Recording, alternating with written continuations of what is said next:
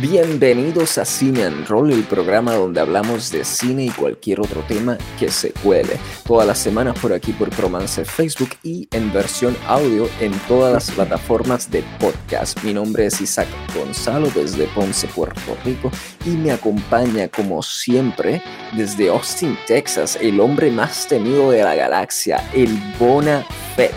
¿Cómo te sientes, Bonanza? Me siento de lo más bien acá, muy bien contento y ansioso positivamente de, cargar esta última reseña del último episodio de, de la temporada 2 del Mandalorian. Y acá con un poquito de dolor, que pues ayer me terminé el tatuaje que ya tú sabes, Isabel, que lo empezaste a introducir desde hace un par de episodios atrás. Ya al fin está, mira, fully done. Ah, sí, enséñalo, dale un close-up. Ah, un close-up, pues mira. Por, supuesto, no. se, se, ve medio mandaleño, yo creo, esa vaina. mira, sí, sí, parece un pavo real. Ahí. Un pavo real. Y gente, tenemos hoy, mira qué sorpresa, hoy es desde Puerto Rico también, su tierra natal. Está desde Las Piedras, si no me equivoco, Puerto Rico, Nomar Maul. ¿Cómo estás, Nomar? Quítale el mute. Ya le quité el mute. Eh, sí, estoy desde Las Piedras, este, con el coquí, si escuchan los coquí, los muchos coquí, porque estamos al lado del yunque también, está bastante oh. lejos, pero este, estamos ready, no, no va a estar mucho, mucho tiempo en este episodio. Este episodio, el cari completo lo va a hacer Bona. Mira, eh, Nomar, ¿y cómo es eso, Nomar? Cuéntame, ¿por qué es que estás por fin de regreso a tu tierra natal, verdad? Aquí en Puerto Rico, y lo primero que hace es pararte a comer en Crispy Crimen Dorado. ¿Qué pasó ahí? la capurria, Nomar, la capurria. Crispy Kreme de Dorado tiene las donas de guayaba y queso que solamente existen en Puerto Rico y yo tengo que tener ese dosis. no, no podía para comprar seis de esas. No podía, no podía faltar la promoción gratuita de, la semana con, Nomar. Mira, gente, y hoy vamos a hablar, claro, del último episodio de la temporada 2 de The Mandalorian, o el Mandaloriano, como le dicen en Checoslovaquia. Así es, hoy cierra una jornada no solo para Disney, sino para nosotros acá en Cine and Roll. Sabe que habíamos estado semana tras semana dándole exclusividad a reseñar cada uno de los episodios de esta serie. Y quiero empezar diciendo que a mí no me gustó este episodio. Wow, that's a big statement. A mí, no me gustó este episodio, mano. Si, el si el episodio de Boba Fett, dirigido por Robert Rodríguez, me pareció un anuncio de juguetes para KB Toys, este episodio, The Rescue, dirigido por Python Reed, me pareció, mano, sacado de, de la parte de atrás de la caja de un cereal. Oh. De verdad que. Eh, Nomad, estoy curioso con Nomad. ¿Te gustó? Sí, Nomad? sí. Deme sus impresiones. Me encantó. de lo poquito que. De la, bueno, voy a ver todo ahora. este, Que nada me queda 5% de batería. Sí, por eso. Oh, tremendo episodio. El soundtrack eh, lo hizo. Ah, se me olvidó el nombre. Pero buenísimo soundtrack. Eh, las batallas fueron brutales. La batalla, me encantó la batalla entre eh, Mando y, y Moff ah, pero me gustaron, lo, más que me encantó fue ese final tremendo de, de, de Mandalorian diciéndole a Grogu goodbye. Eso fue increíble.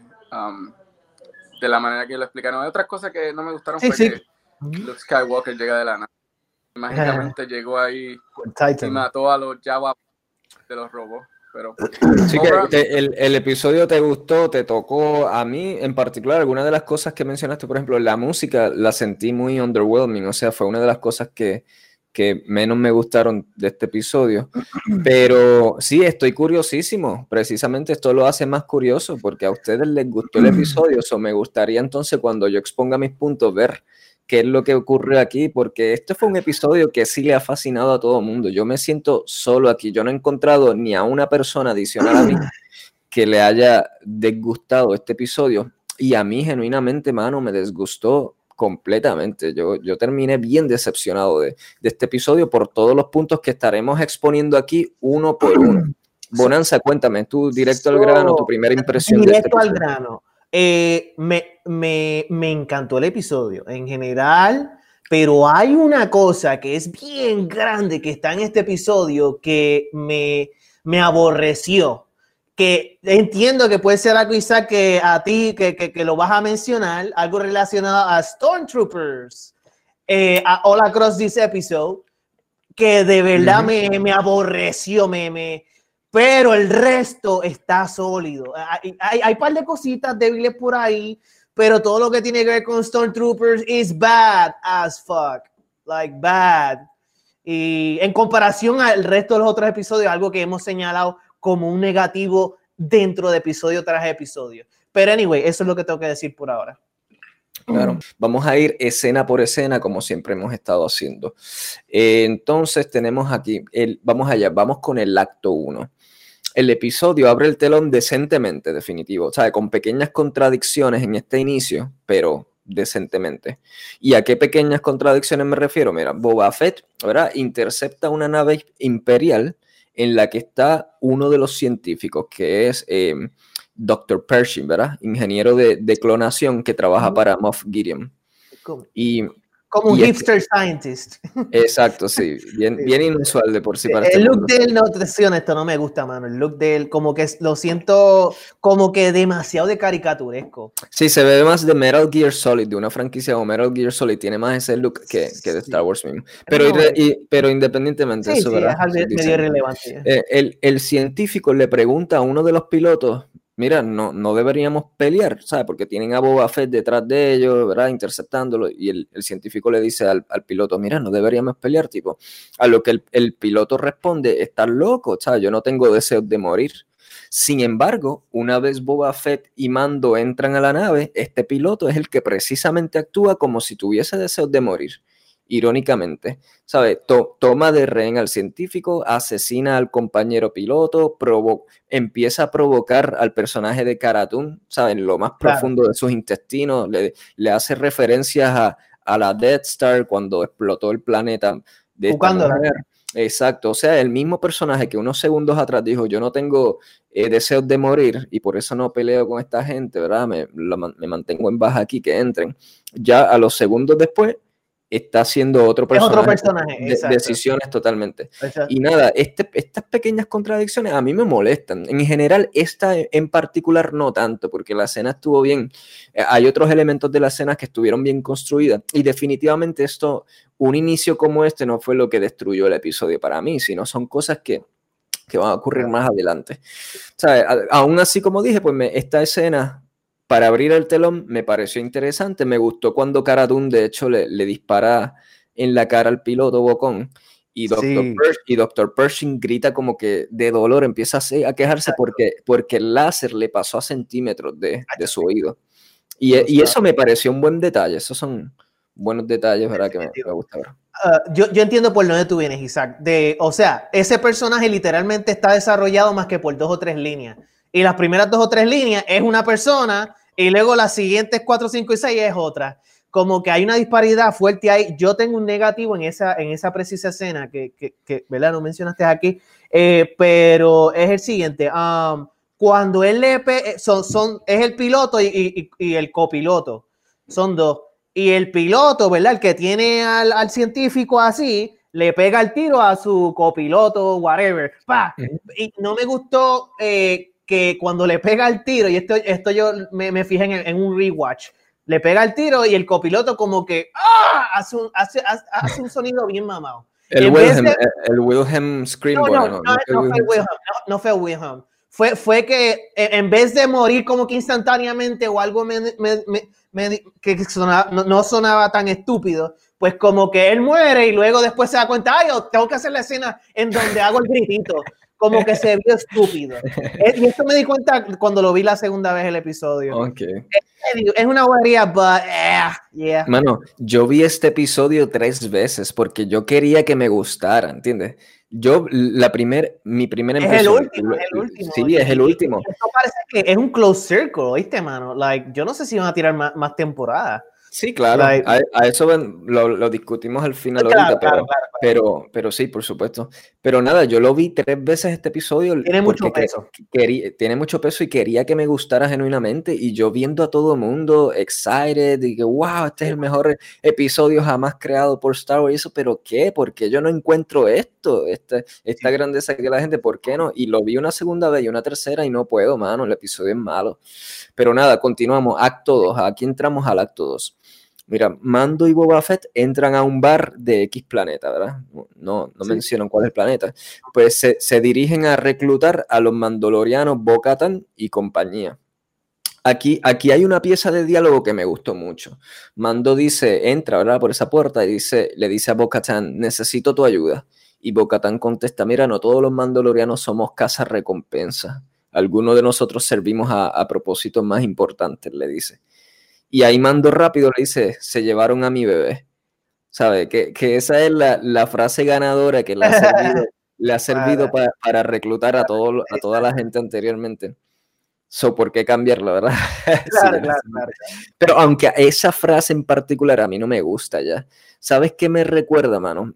Ya, ya llegó el punto en que cada vez que es tan repetitivo, y esta vez me recordó mucho hasta la interpretación de cómo lo dicen me, me recordó a Jon Snow, a, los peores episodios de Game of Thrones en que Jon Snow se vuelve súper monótono, que solo empieza a decir una sola línea de diálogo. O sea, que, que Jon Snow solo decía, I don't want it, she's my queen, y ya eso era todo las piezas de diálogo que le escribían en todos los episodios pues ya como que ver en tantos episodios esa línea de mando sin dar más profundidad en el contexto y, decirnos algo nuevo del personaje, como que me parece ya tan aburrido y, y, lazy, lazy writing. Repetitivismo, claro, claro. Aquí en, esta toda escena de, cantina hay, hay, hay, dos cosas que me, encantaron en cuanto a lo que es diálogo. La, la mini pelea estuvo decente, whatever pero me, me, gusta el punto de vista de que Bocatán eh, es la, la, que es ahora la tradicional y, conservadora, y versus el Mandalorian, que ahora es como que eh, eh, está más abierto a las posibilidades. Y mm. estuvo bien acentuado cuando, cuando Bocatán cuestiona a, a Boba Fett de que ah, tú no mereces tener ese armor porque que fue heredado. Y luego le, le, le, le cuestiona por ser, no ser hijo de, de, de, de um, discúlpame, de Jango Fett, eh, porque era un clon, es un clon, pero aquí entra un argumento interesante, que es lo que te hace ser hijo de alguien. sino porque cuando yo, ¿verdad? Yo soy el resultado del 50% del DNA de, mi padre y el 50% de mi madre y, y, y, y Boba Fett es 100% de, dime. No, no, termina, termina saliendo. No, no, estoy haciendo un punto de si no podemos ir con el DNA, ¿verdad? Desde que el DNA es lo que hace un hijo de otro. Si ese es el caso, pues definitivamente eh, eh, eh, Boba Fett es hijo de, de Jango Fett. Número dos, lo crió. Pai es el que cría, right? Ahí está el punto. esa famosa frase. Y, pues lo crió y, y, fue el único que fue el único clon que Jango Fett en Attack of the Clones dijo, lo quiero diferente. Yo quiero que él tenga su propia personalidad en vez de que sea como un robot distinto a los otros clones. hay, hay, un apego ahí, tú me entiendes. Y me pareció bien interesante eh, eh, este conversatorio que trae, lo que, qué es lo que hace Hijo en estas circunstancias. Eh, ya, eso es lo que tenía que decir. Sí, no, en esta escena hay muy buenos elementos definitivamente de conversación, pero hay otros medio, medio raros y, y es el payoff mayormente. Aquí, aquí en estas conversaciones en la barra se sientan unas bases que después, más adelante en el episodio, como que no se siente que, que cumplió con esa promesa de las bases que sentó esas conversaciones. Mira, una ya en el bar aquí, ¿verdad? Bocatán inicialmente pues se, niega a unirse a, a, Mando, ¿verdad?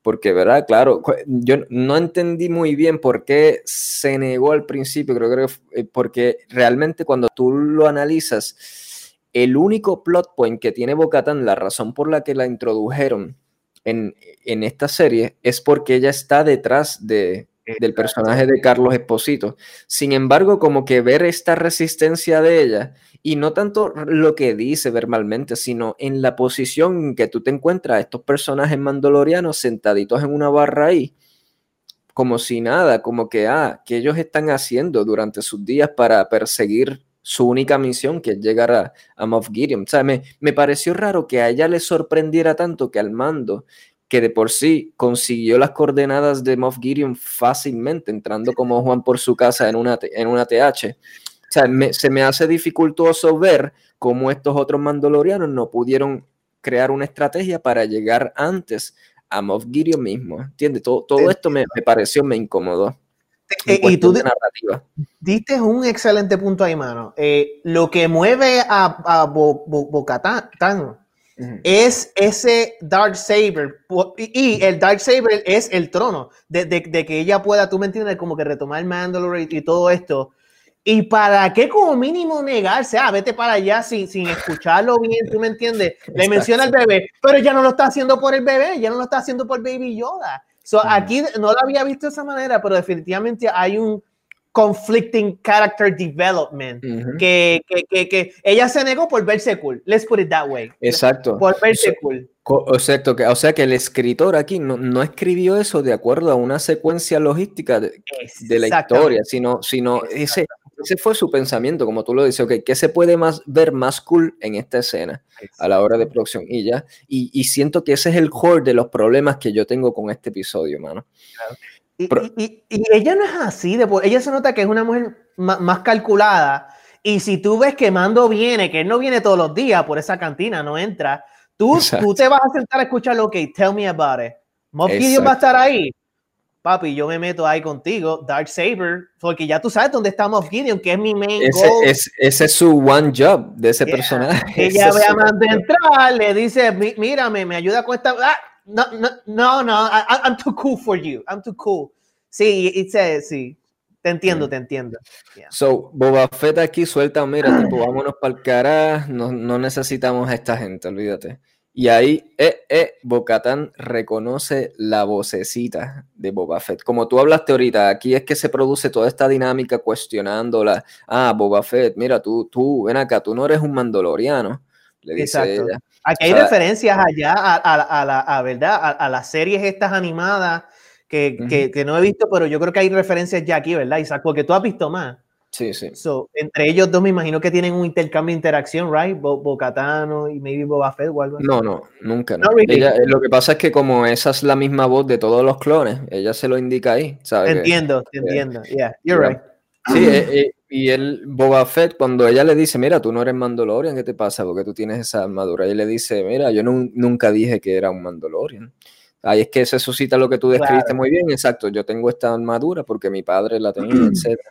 Y, y, hacen varias de referencias definitivamente a tratar de humillarlo porque es un clon. Y, y, y para colmo, la sidekick de Bo-Katan co contesta, dice, fíjate, no sabía que los sidekicks le, a, a, los sidekicks le permitían hablar. Dice la, la sidekick de Bo-Katan. La sidekick misma, sí, sí, sí, que ella se que, llama, tiene un nombre aquí, actually. Ah, dame un segundo. Eh, se llama Cosca Reeves. Sí, pues le, le, seguiré llamando sidekick porque no me voy a acordar de eso. Pero fíjate, de, es, es que quiero hacer hincapié de esta línea porque sí, ella es un freaking sidekick. ¿sabes? Y ella claro. le dice a él, los sidekicks, yo no sabía que los sidekicks podían hablar, pero obviamente el mismo Boba Fett lo reconoce, esta ironía, porque él le contesta a ella eh, el equivalente de ese mundo de Star Wars, de el burro hablando de oreja. Él le dice literalmente eso, él le dice esto, esto que anoté aquí, que se, él le dice, el cuacta llamando pegajoso al Stipling. Mm. O sea, ese es el equivalente de acá, del planeta Tierra, de el burro hablando de oreja, porque mira, tú me estás diciendo un sidekick, le está diciendo otro sidekick, mira, yo no sabía, ya. Yeah. So, sí, eso fue un, un buen chiste. Hubieron varias referencias, bro, de, de cosas que tú puedes entender lo que se diría aquí en planeta Tierra, Uh -huh. y, y, que dicen allá, como por ejemplo, Cara Dune tiene un par de líneas en donde ella dice, son of a multiflower. She's sí. saying son of a motherfucker. That's sí, claro, claro. But... Sí, sí. sí, no, claro, y eso está cool, eso es fun. Eh, pero nada, proseguimos. La, la sidekick, ¿verdad? También se pone, hay una batalla aquí tipo rap, de rapeo entre, entre Boba Fett y la sidekick. O sea, que ese fue el mood que me, que me vendió ahí. Anyway, en esta conversación, Boba Fett se entera de que todavía existe el planeta Mandalore, mano. Y aquí tengo que hacer una pausa porque es que volvemos a lo mismo.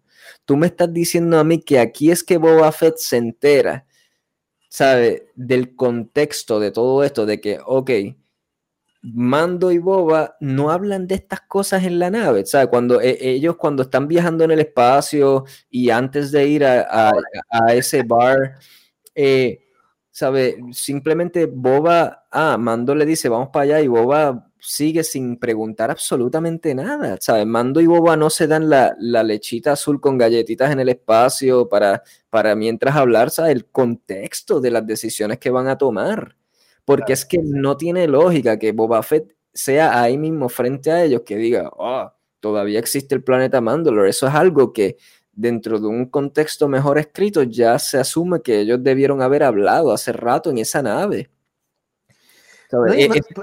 Este tipo tiene knowledge, come on. He, he, he's a bounty hunter. Él es un bounty hunter. Él, no es un pensuaco que nació de ahí. Eh, eh, me sorprende también desde ese punto de vista de que un bounty hunter, eh, yeah, he, he, should know this stuff. O sea, él, él se da update y, y, ¿verdad? Habla. O sea, yo, yo, él, no fue, él no estuvo en una cueva, o sea, todos estos tiempos, todos estos años. Yo, yo no puedo asumir eso. Yo sé que él estuvo, tuvo algo de vida solitaria, pero es, es, muy, es absurdo, sí. Estoy contigo, de verdad.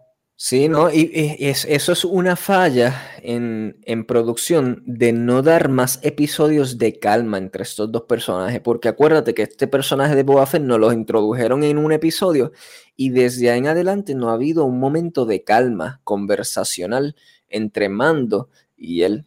Y eso está bien, es, algo bien desaprovechado. Recordemos, por ejemplo, mira, en el episodio que Mando tiene que transportar a, a la María Madre de los Huevitos, a otro planeta, ¿te acuerdas de ese episodio, verdad? Tú recuerdas todo el contexto y diálogo que nos dieron entre, entre Mando y ese personaje interactuando en la nave.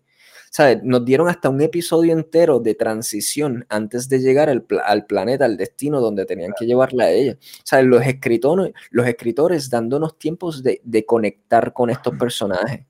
Y ahora tienen un personaje tan importante como Boba Fett y no nos dan absolutamente nada de esto no nos permiten tiempo para conectar, porque ellos, ellos asumen que no lo necesitamos. O sea, que, no lo anyways. Pero en las películas viejas, yo recuerdo muchas escenas donde había su conversatorio de character development con Han Solo mismo, con Luke Skywalker en la nave mientras transitaban de un planeta a otro.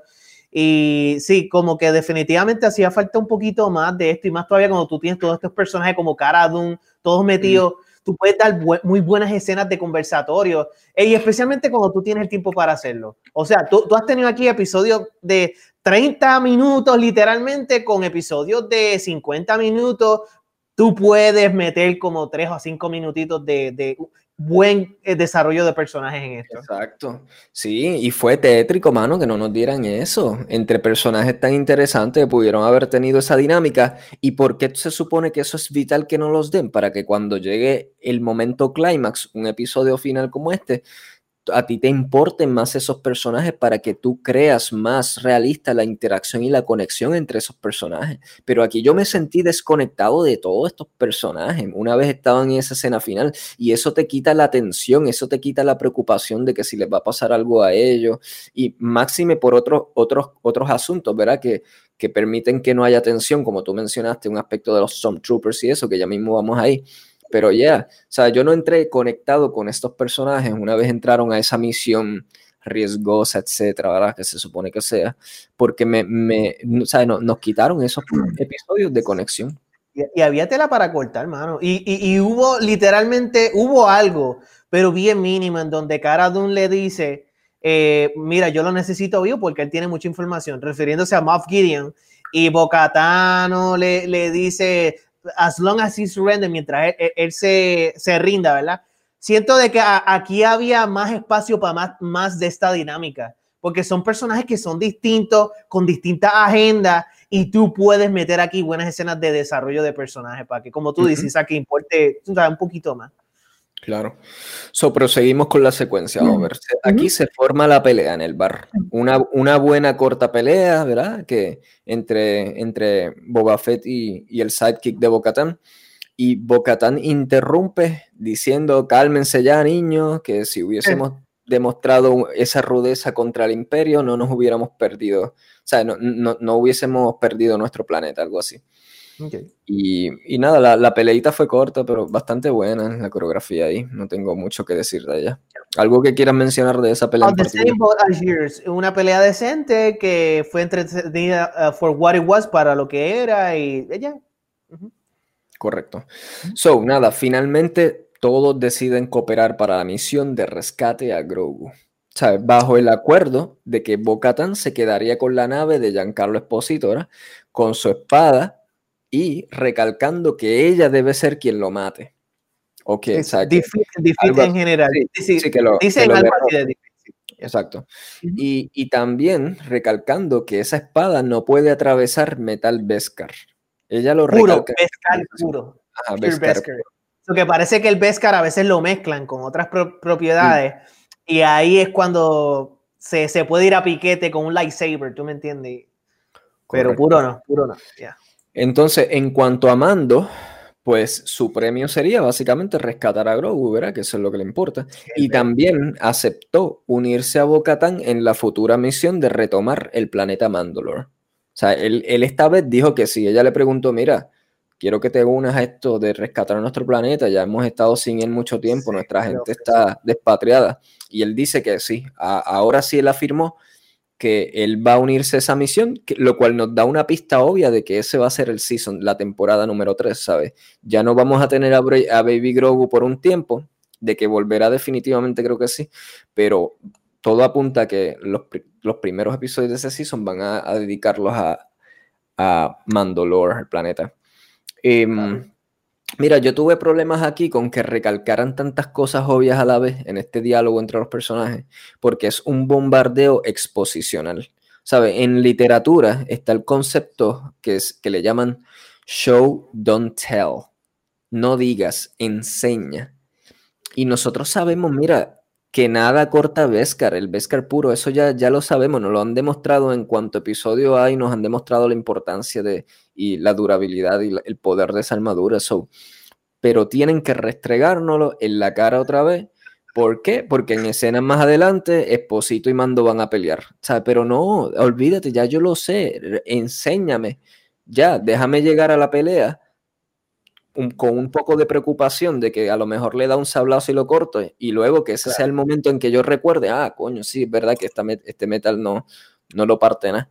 ¿entiendes? Pero te dan estos elementos de diálogo exposicionales nada más, que no te ofrecen nada más allá que pensar en aspectos filosóficos o, mm, ¿sabes? Nada importante, solo para darte, mira, el, el, sticker stamp de que esto, mira, va a pasar. Lo, único que te puedo mencionar es que maybe hay una cierta inseguridad de los escritores. De por sí, el que lo escribió fue ah, el mismo que ha escrito la mayoría, John Fabreu. Básicamente él los ha escrito todos, pero en colaboración con el director o con otros. Pero en este fue más que John Fabreu de, lo que leí, que él lo escribió. Eh, um, pero sí, es, es, una cierta inseguridad con... Hay que tener cuidado que la gente como que lo, malinterprete, no le entienda, o hay un backlash de los fans, que los fans se pongan en crítica y vamos a, meterte esta línea obvia, míralo, es obvia. El Beskar, como, pero si ya te lo dieron de por sí hace ni, ni tres episodios atrás, que genuinamente Lightsaber does not cut contra Beskar.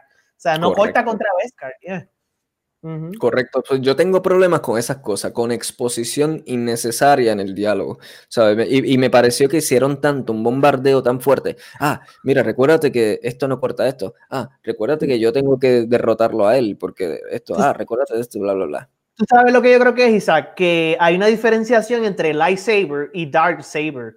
Y la gente, maybe ellos piensan, el público en general, todavía no sabe bien qué es lo que hace el Dark Saber versus eh, un Lightsaber.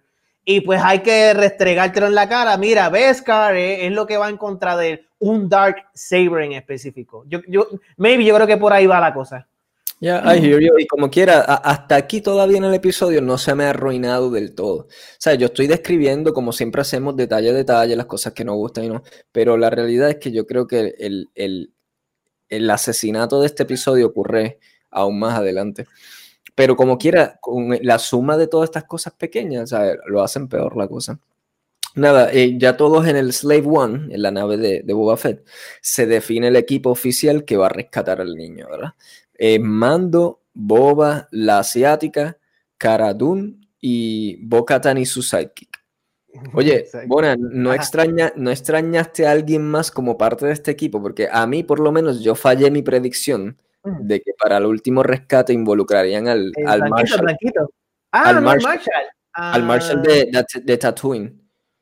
Eh, ok, no, pero yo sé que tú lo tiraste como en predicciones. Um, Sí, porque era un personaje cool, interesante. Cuando hablaba y eso, era alguien que, que hacía falta para mí en este equipo en términos de, de, buena interacción entre personajes. No que, no que su fuerza o algo así fuese tan. Claro, ah, sino hacer la escena más cool por el charming de ese personaje, cómo es él. Cuando eh, hace los delivery de las líneas, las líneas que le entregan a, ese actor, como él las entrega, tiene, tiene carisma. Sí, te entiendo, te entiendo. No, no, extraña a alguien en particular.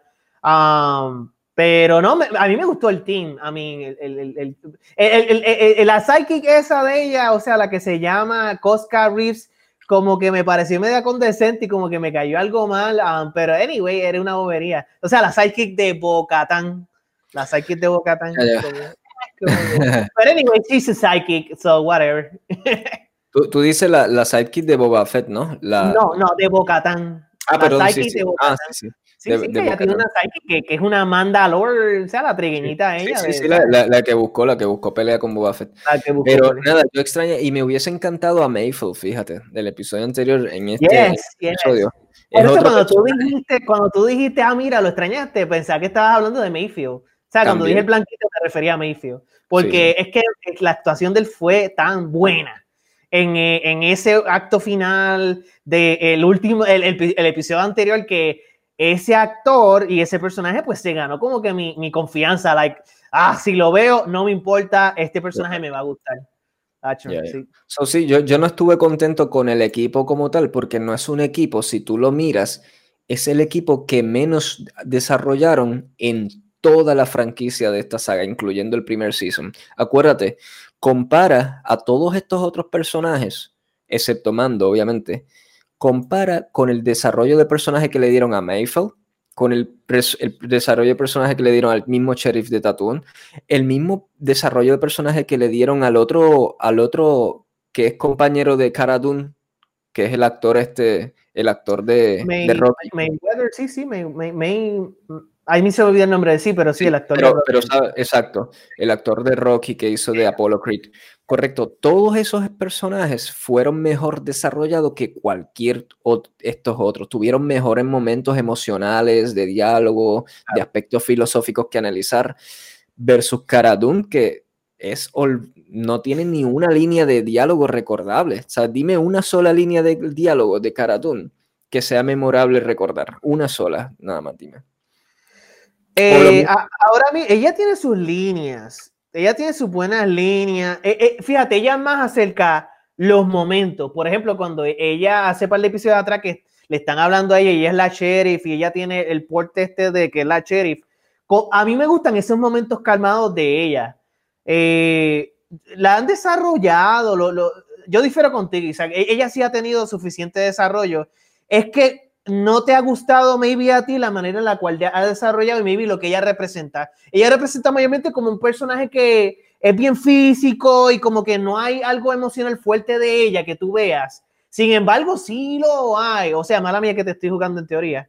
Eh, um, sí lo hay porque ella perdió eh, su planeta, que era Alderan. Y, te han desarrollado esto de ella. Son aspectos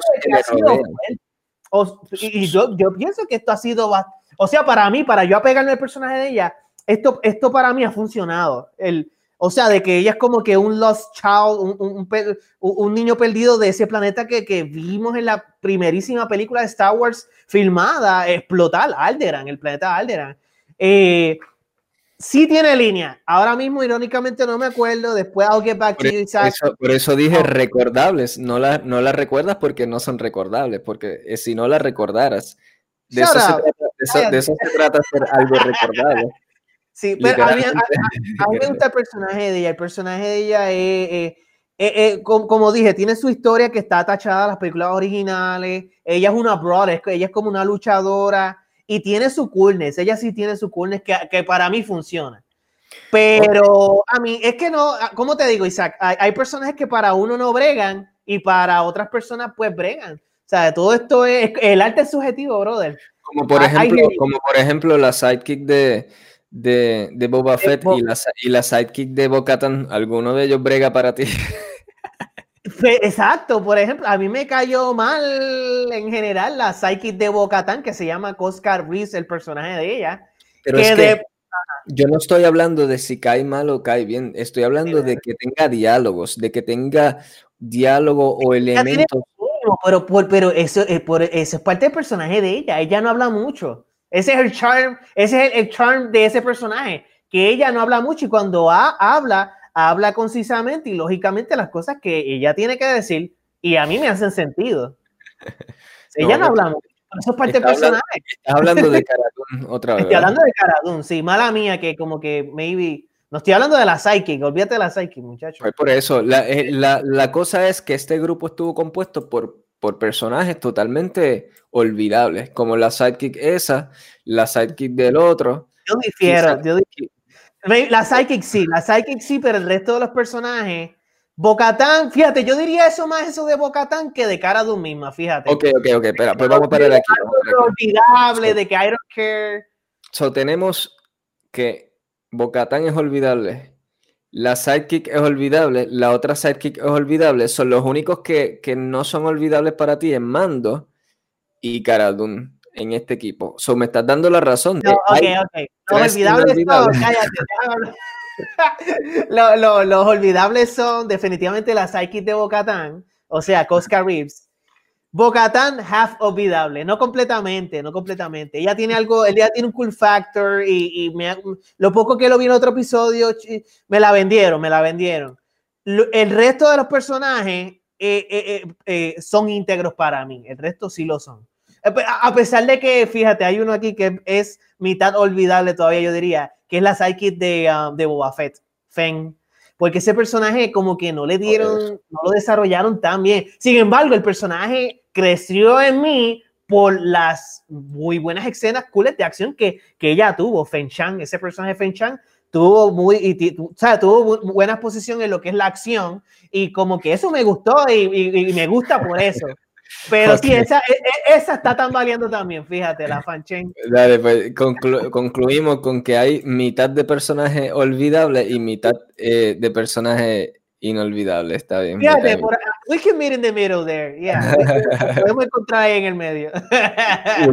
que a la vez, pues eso me da la razón completa, porque pudiéramos, haber, pudiéramos, haber, tenido personajes totalmente, o sea, la composición entera, sin ningún fallo, sin ningún flow, porque los había esos personajes, e, existían para llevarlo, tú te pudiste haber llevado al Marshall, te pudiste haber llevado al otro, a, a, Rocky, al de Rocky Balboa allá, el, el Apollo Creed, ¿entiendes?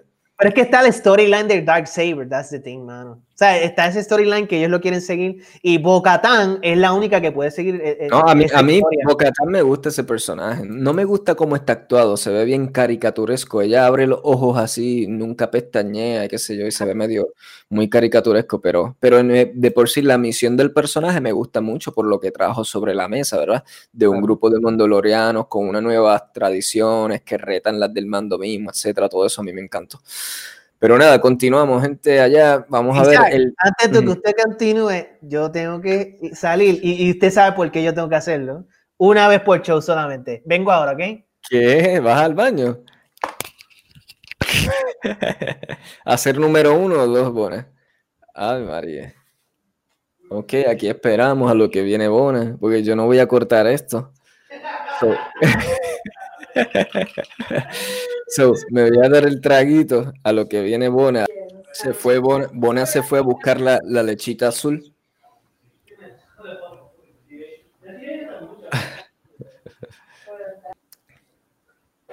ya, Bona, ya. Oh. Ya, ya, Bona, ya llegaste. es, es una vez por episodio, una vez por episodio. Que tú fuiste a buscar la lechita azul. ¿Fuiste a buscar la lechita azul con galletitas? Sí, sí. Le di un bocado, le di un bocado. ok, ok. Uh, um, usted resuma, caballero. Continuamos, continuamos. Dice, mira, el científico que tienen, que tienen de rehén, ¿verdad? Ahora nuestros héroes, le suelta, le suelta voluntariamente información relevante para la misión. Algo que no me molestó porque ya se había establecido en la primera temporada, en la primera temporada que el científico este tenía un corazón blandito, básicamente, ¿sabes? So, es creíble que él haya sopleteado voluntariamente esta, esta información. Porque ya, ya te acuerdas, ¿verdad? Que él tenía como. Me acuerdo, me acuerdo. Él tenía un soft spot, sí, por Baby Yoda. Yeah, yeah. So, ¿y qué es esta información que nos ofrece el científico? Dice, pues nada más y nada menos que aunque en la nave de Esposito hay pocos Stormtroopers, sí está protegida por los temidos Dark Troopers, con alta tecnología de tercera generación, los más inteligentes robots de la galaxia que vinieron para de una vez y por todas compensar por las debilidades de los humanos Troopers. Ellos no recalcaron inteligencia, Bueno, dijeron tercera generación y que vinieron y que los crearon para, para compensar por las debilidades humanas de un soldado. Emocional. sí, lo emocional. Por eso, eh, eh, eso, no, emocional ni tanto, porque, I mean, yo, yo, yo puedo adjudicarle a que es todo, inteligencia, aiming. Caballero, usted tiene que hacer una separación entre el elemento emocional e, e inteligencia. No, pero es que él, dijo las debilidades, dijo de las debilidades, ah. es que nunca nos han mostrado unos troopers débiles emocionalmente, siempre nos han mostrado unos troopers torpes.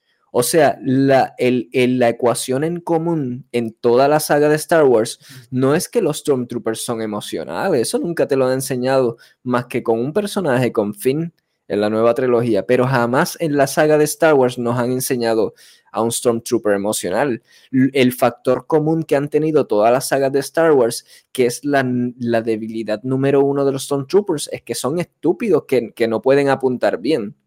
Y, toman decisiones estúpidas. So, cuando tú me dices a mí, esto es una tecnología de alta calidad, de, tercera generación, o sea que ya han pasado por prototipos anteriores, eh, yo voy a asumir que son inteligentes porque nosotros hemos tenido robots todos los robots de Star Wars son inteligentes. Mira, C-3PO, hasta los robots pendangos esos que hablaban así en, en, las precuelas, que eran como flaquitos así con la cabeza flaquita. Ah, sí, los, eh, droides eh, de, reparación, de reparación. Hasta esos conversaban entre sí, planificaban estrategias y eso, y eso eran de una generación de hace siglos atrás, de, de, de las precuelas. Y estamos hablando ahora, mira, de tercera generación Dark Troopers que los, te los vendieron con cada escena ahí como un menacing, pues podemos asumir que esto va a ser la crema de la crema de, de la tecnología Android. Yo nunca asumí lo del AI. O sea, lo que tú estás mencionando ahí es, exacto, AI, Artificial Intelligence, que es cuán inteligente es este Android, este robot. O sea, toda la computación que tiene, cuán buena es. Es que no tendría sentido si son brutos. No, no tendría sentido que, que, te los venden así. Yo lo vi más como que, como que ellos son Terminators, ¿verdad? Los Terminators de, pues, el la ¿Y, qué, más inteligente que un freaking Terminator ese que calculaba you are right, You are right. El Terminator sí es inteligente, you are right. Pero yo lo vi más desde el punto de vista de fuerza física y buscar las maneras de cómo entrar a un cuarto, llegar, etcétera. And it kind of proved that. Like, a mí me lo vendió bien lo del Terminator status. A mí sí. A mí lo personal sí. O sea, el Terminator, el T-800 el que protagoniza Arnold Schwarzenegger. Sí. anyway, después vamos a debatirlo más porque todavía ni hemos llegado a los Dark sí, no, no, hemos llegado, no hemos no llegado. Hemos llegado. Sí, lo debatimos. Solo, solo, quería hacer hincapié de que es tercera de que son tercera generación, o sea que ya han pasado por todos primera generación, segunda generación de fallos para, para perfeccionarlo y que el científico dice bien claro que se construyeron para compensar por la debilidad que ofrece un, un Stormtrooper tradicional. Nada. So aquí el equipo otra vez juega a zapatitos rotos y se reparten sus roles, ¿verdad? Para la nueva misión. Algunas, algunas líneas importantes que recalcan en, en esta conversación es, número uno, que los Dark Troopers siempre están apagados porque requieren mucha batería, así que cuando los activan se toman unos minutos en despertar. Y número dos, que Cara necesita a Giancarlo Esposito vivo para que la nueva república lo interrogue. A lo que Bo-Katan le contesta que no importa siempre y cuando él se rinda ante ella, ante Bo-Katan.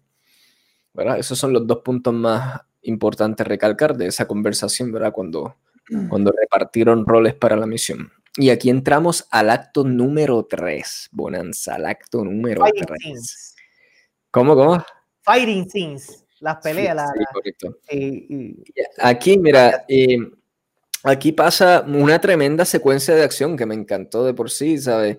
En donde nuestros héroes están en una nave, ¿verdad? Eh, que le pertenece al imperio mismo, o ellos están tratando, ¿verdad? De, de, infiltrarse, ¿verdad? Que ellos no identifiquen que ellos son nuestros héroes, ¿verdad?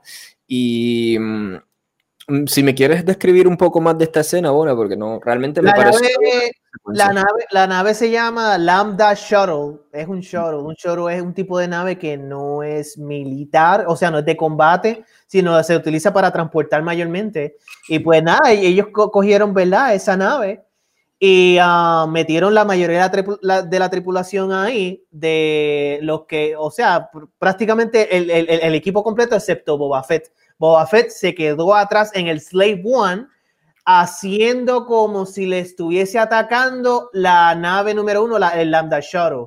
O sea, todo era un teatro para vender de que, de que necesitan abrir las puertas o, o permitir que ese shuttle que tiene todos los personajes, ¿verdad? El team completo ahí, que entre, ¿verdad? Y, y que no, no, lo exploten. Porque el shuttle, no, esa nave no tiene mucha, no se puede defender bien, ¿tú me entiendes? Y lo vendieron bien, lo, lo, lograron hacer este, esta movida media de camaleón.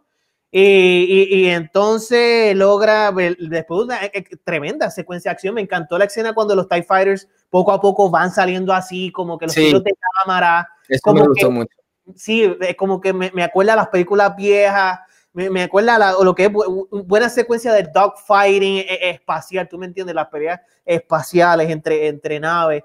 Um, algo que no me gustó de aquí, si tengo algo negativo, que um, los TIE Fighters um, dispararon demasiado el Slave One estando cerca y no le daban. No le daban.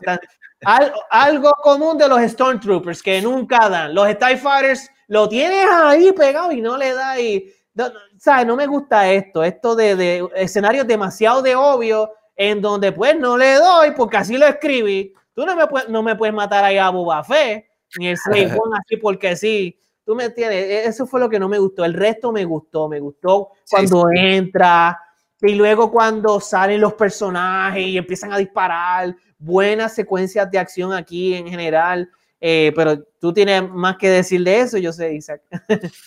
Sí, no, e, esta escena me encantó precisamente por las tomas interesantes que dieron de los TIE Fighters saliendo y enseñarte más de esos docking system y to todos esos elementos me, me parecieron bastante atractivos y emocionantes y como tú dices, obviamente, pero nunca, nunca hay tensión en el sentido de riesgo, de que ah, hay un riesgo aquí. Y ese es claro. el problema principal tanto de este episodio como la saga de Star Wars en general. Que a veces, por lo menos yo creo que George Lucas trabajaba mejor ese elemento, fíjate, en cuanto, mira, vamos a matar a esta persona aquí, olvídate, vamos. O sea, como que habían elementos así que Disney todavía es un terreno que Disney no se ha atrevido a tocar, porque aquí en este grupo habían personajes disposable, personajes que fácilmente tú te podías deshacer de ellos. O sea, habían dos personajes por lo menos, puedo decir, que tú pudiste haber des, te hubiste deshacido de ellos para crear ese elemento de riesgo, de tensión, y no lo hicieron, a lo que llevan a la escena más espeluznante, dentro de las más espeluznantes de, esta, de este episodio, que es eso mismo, toda esta secuencia de acción que le sigue, una vez ellos logran, nuestros héroes logran entrar a la nave, lo aburridísima de esa secuencia like de acción uh -huh. con los Stormtroopers, ¿entiendes? Ya los Stormtroopers, numeros, numerosas escenas en que tú tenías a los Stormtroopers detrás de los personajes principales y los Stormtroopers lo que decían era freeze, drop your weapon y, y no le disparaban, o sea, esta secuencia atroces. Parecía una comedia, Isaac. Una comedia, es parecía cierto, parecía una comedia. Literalmente una comedia. Tú lo has señalado, Isaac, de que los Stormtroopers aquí parecen los putipatrol de Power Rangers, que, que nunca le dan a nada, nunca matan ningún personaje. No, no, no matan ni, ni, los terciarios personajes. Se sabe que no va a ser lo principal, pero ni los secundarios ni terciarios. Nada. Literalmente, Isaac, hay una escena en toda esta secuencia de pelea que está cool desde el punto de vista del, disparo de, de, de la muchacha y etcétera. Pero hay, hay, una, hay una escena donde hay un Stormtrooper que saca la cabecita así de, de, de un hoyo, hace así, y, y, ella ah, le dispara así. Y es como que en serio, like.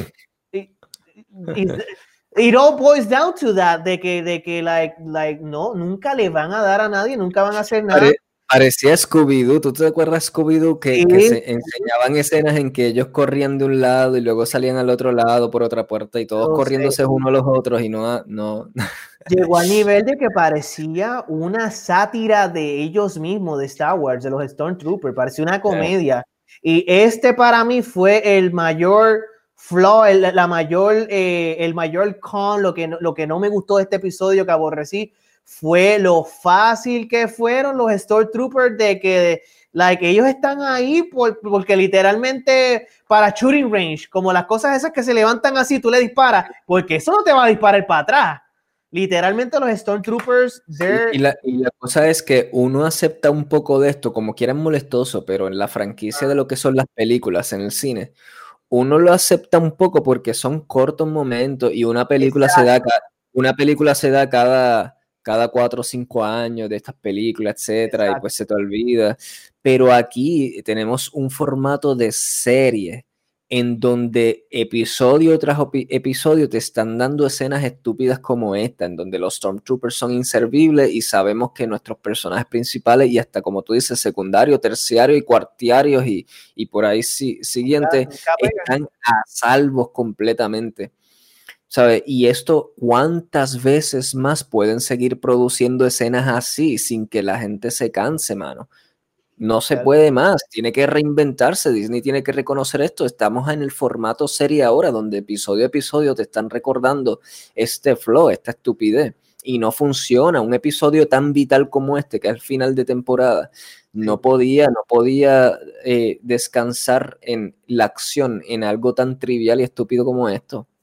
Claro, no, no te entiendo. Eh, y, y, hay sus escenas cool, como por ejemplo lo, del jetpack de las dos muchachas, las dos Mandalorian que salen así, pero, pero, eh, pero esa escena no fue impredecible at all. Yo dije, ok, las otras están con el jetpack, salen. Estuvo cool, pero predecible. Yo prefiero escenas impredecibles. Correcto. Eh, aún así, aplaudo por el coolness de la escena, lo cool que se vio.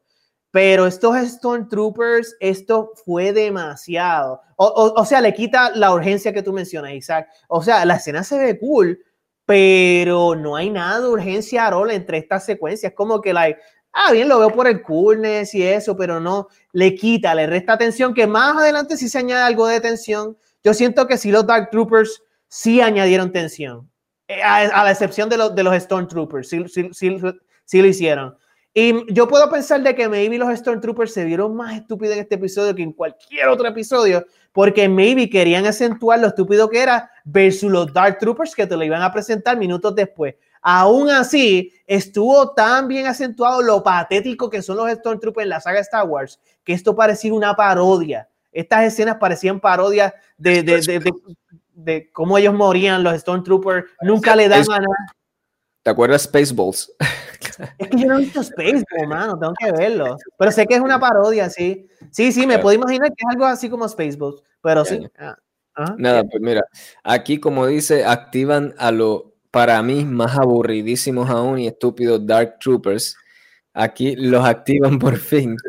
Y, y tenemos una secuencia de Mando, el Mandalorian, una, una pelea contra un Dark Trooper en específico porque no podían ser varios Dark Troopers, obviamente tenía que ser uno específico.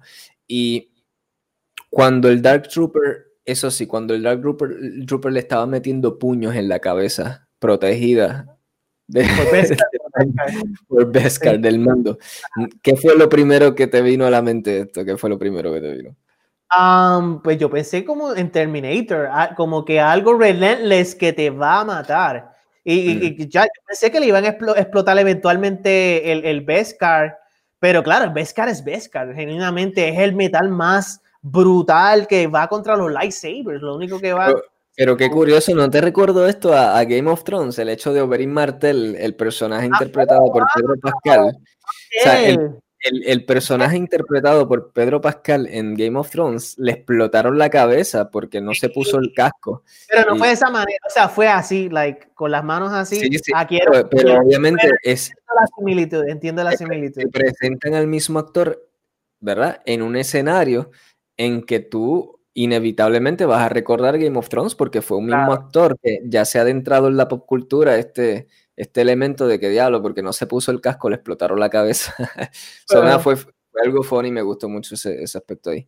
Y sí, esa parte en específico, cuando le estaba dando puño, se, sintió, ya, se sintió fuerte, pero a la vez me distrajo la estupidez del robot, ¿sabes? Tú le estás dando puño, no funciona, no puedes hacerle así, quitarle el casco o darle en otra área del cuerpo.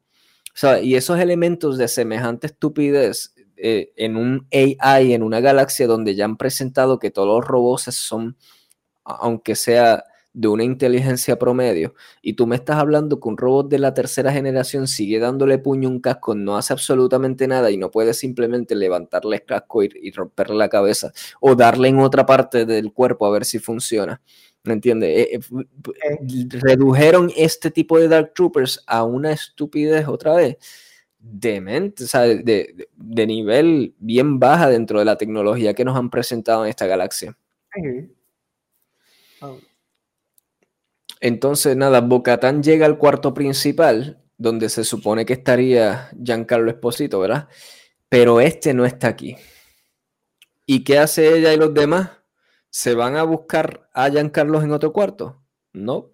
¿Se van a ayudar a Mando? No. Hacen nada, se quedan, ahí se quedan durante todo el episodio hasta el final.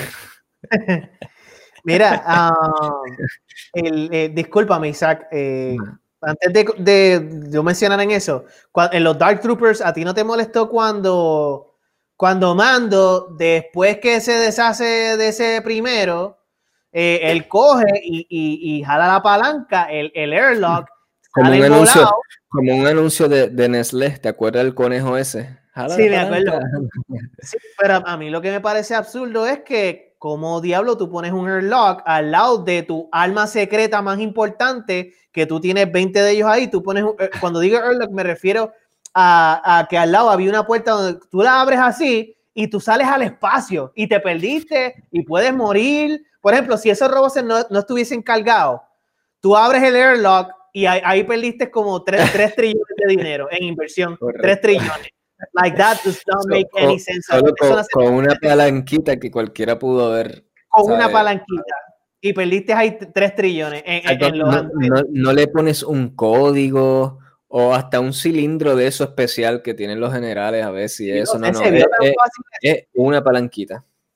That's all it takes, una palanquita. Ya, ya, sí, bad writing. Nada, Bocatán, como dije, llegó al, cuarto principal, no encontró a Esposito y se quedó ahí. ¿Eso te hizo sentido a ti, mano? Como que ella llegó al único lugar que ella pensaba que iba a estar su, su enemigo principal, no lo encontró y todos estos personajes, a sabienda de que tenían a Mando por allá en otra misión o lo que sea, se quedaron ahí por el resto del episodio, no se movieron, ¿sabes? ¿No, ¿no crees que la intuición normal sería moverse a otro cuarto y seguir buscándolo? porque tú lo tienes que matar, ¿tú me entiendes? o, o, tenerlo de gen o algo así, you O por lo menos ir a ayudar a Mando, que ya llegamos aquí, nosotros despachamos a todos estos Stormtroopers aquí que había, vamos a ir a ayudar a nuestro amigo allá a rescatar a Grogu. Pero acaso eso no era parte del plan, Isaac? Like, es que ellas llegaran al bridge, ese era el bridge, el puente de la nave, y se quedaran ahí. Para mí que eso era parte del plan. No, e, el plan era llegar ahí porque ahí va a estar. Moff Gideon. y él no estaba ahí, claro. luego de eso la lógica puede dictar exacto de que, pues mira, vamos a seguir más todavía porque necesito el Dark Saber, Bocatán. Vamos por otro lado. No le di mucho casco, no le, no, no, no sé, no fue algo que me molestó. Lo dejé pasar y, yeah pues a, mí sí me molestó y mira cómo van sumándose las cosas, ¿sabes? Aquí al episodio hemos, estado, ¿sabes? Sacando todos los baches que han tenido en ese libreto. Eso no pasó en un episodio como el anterior, donde sí hubieron cosas ilógicas, pero no fue lo que resaltó para nosotros. Nosotros pudimos deconstruir el, episodio anterior en elementos que se quedaron con nosotros, que resonaron filosóficamente, que, que estuvimos conversando con mucha pasión. Este episodio no nos dio absolutamente nada de eso. Fíjate, es, ya, eh, eh, o sea, es cierto desde el punto de vista de que me acuerdo del plan, el, plan era de la de que ellas hicieran eso, ella eventualmente cogía Moff Gideon y luego eh, um, el Mandalorian se iba al final más que a buscar a Baby Yoda. No a enfrentar a Moff Gideon, sino más que literalmente, lógica dicta, llegamos al bridge, no está Moff Gideon aquí, we gotta get the fuck out of here. Like, porque la misión sí, hay que buscar, y esa es la motivación de Bocatán o sea, Moff Gideon, no hay otra. Y Caradun también. Caradun también quiere, a Moff Gideon. Y, lo más lógico es pensar, coño, que si Moff Gideon no está aquí en este cuartito, donde más obvio debe estar es con Baby Yoda, en el cuarto donde se supone tengan a Baby Yoda, porque... O a punto de escaparse, como o, a punto de escaparse, pero ellos saben que Baby Yoda es, es, un asset bien importante para el imperio, o sea, toda esta serie revuelve sobre el imperio tratando de capturar a ese niño. So, lo más lógico de estos personajes es tratar de asociar que, que Moff Pigeon ese no iba a estar en, en ese cuarto de mando central, sino... Exacto. que es el Ya, tacho. Nada, pues por otro lado, pues Mando por fin llega al cuarto donde está Grogu. Y Moff Pigeon ahí está ahí amenazando con darle un sablazo a Baby Grogu y empieza a hablar elementos, ¿verdad? Exposicionales innecesarios. Y en el tonito de voz ese que nunca jamás en toda la serie moduló, en toda la temporada, el mismo, el mismo tonito así de, oh, oh lo sé todo. Que, y, culmina, y culmina, se escucha mejor en Breaking Bad. Se escucha el mismo tono de voz. Nunca lo vimos gritar o, con una facción de, agresividad, de odio, algo así. El mismo, totalmente un personaje unidimensional, totalmente estático en toda la serie. Y entonces él dice, mira, llévatelo, mando, llévate a, Baby Grogu, que ya yo le saqué la sangre, ya yo tengo de él lo que, lo que yo quería. Y Mando, ingenuo a él, ¿verdad? Le cree y le, y le da la espalda, de hecho. Y, y Esposito le mete con la espada junto, justo donde él debería saber que no le iba a hacer un cara como quiera. Porque si recuerda, él le dijo al mando estas palabras que tengo aquí anotadas, dice, asume que lo sé todo, él le dijo al Mandalorian, asume que lo sé todo. Sin embargo, él sabe todo, pero no sabe que si le da un sablazo en la espada, en la, espada, en la armadura de Beskar, no le iba a hacer absolutamente nada. Eh, Dice por la piel, por la piel.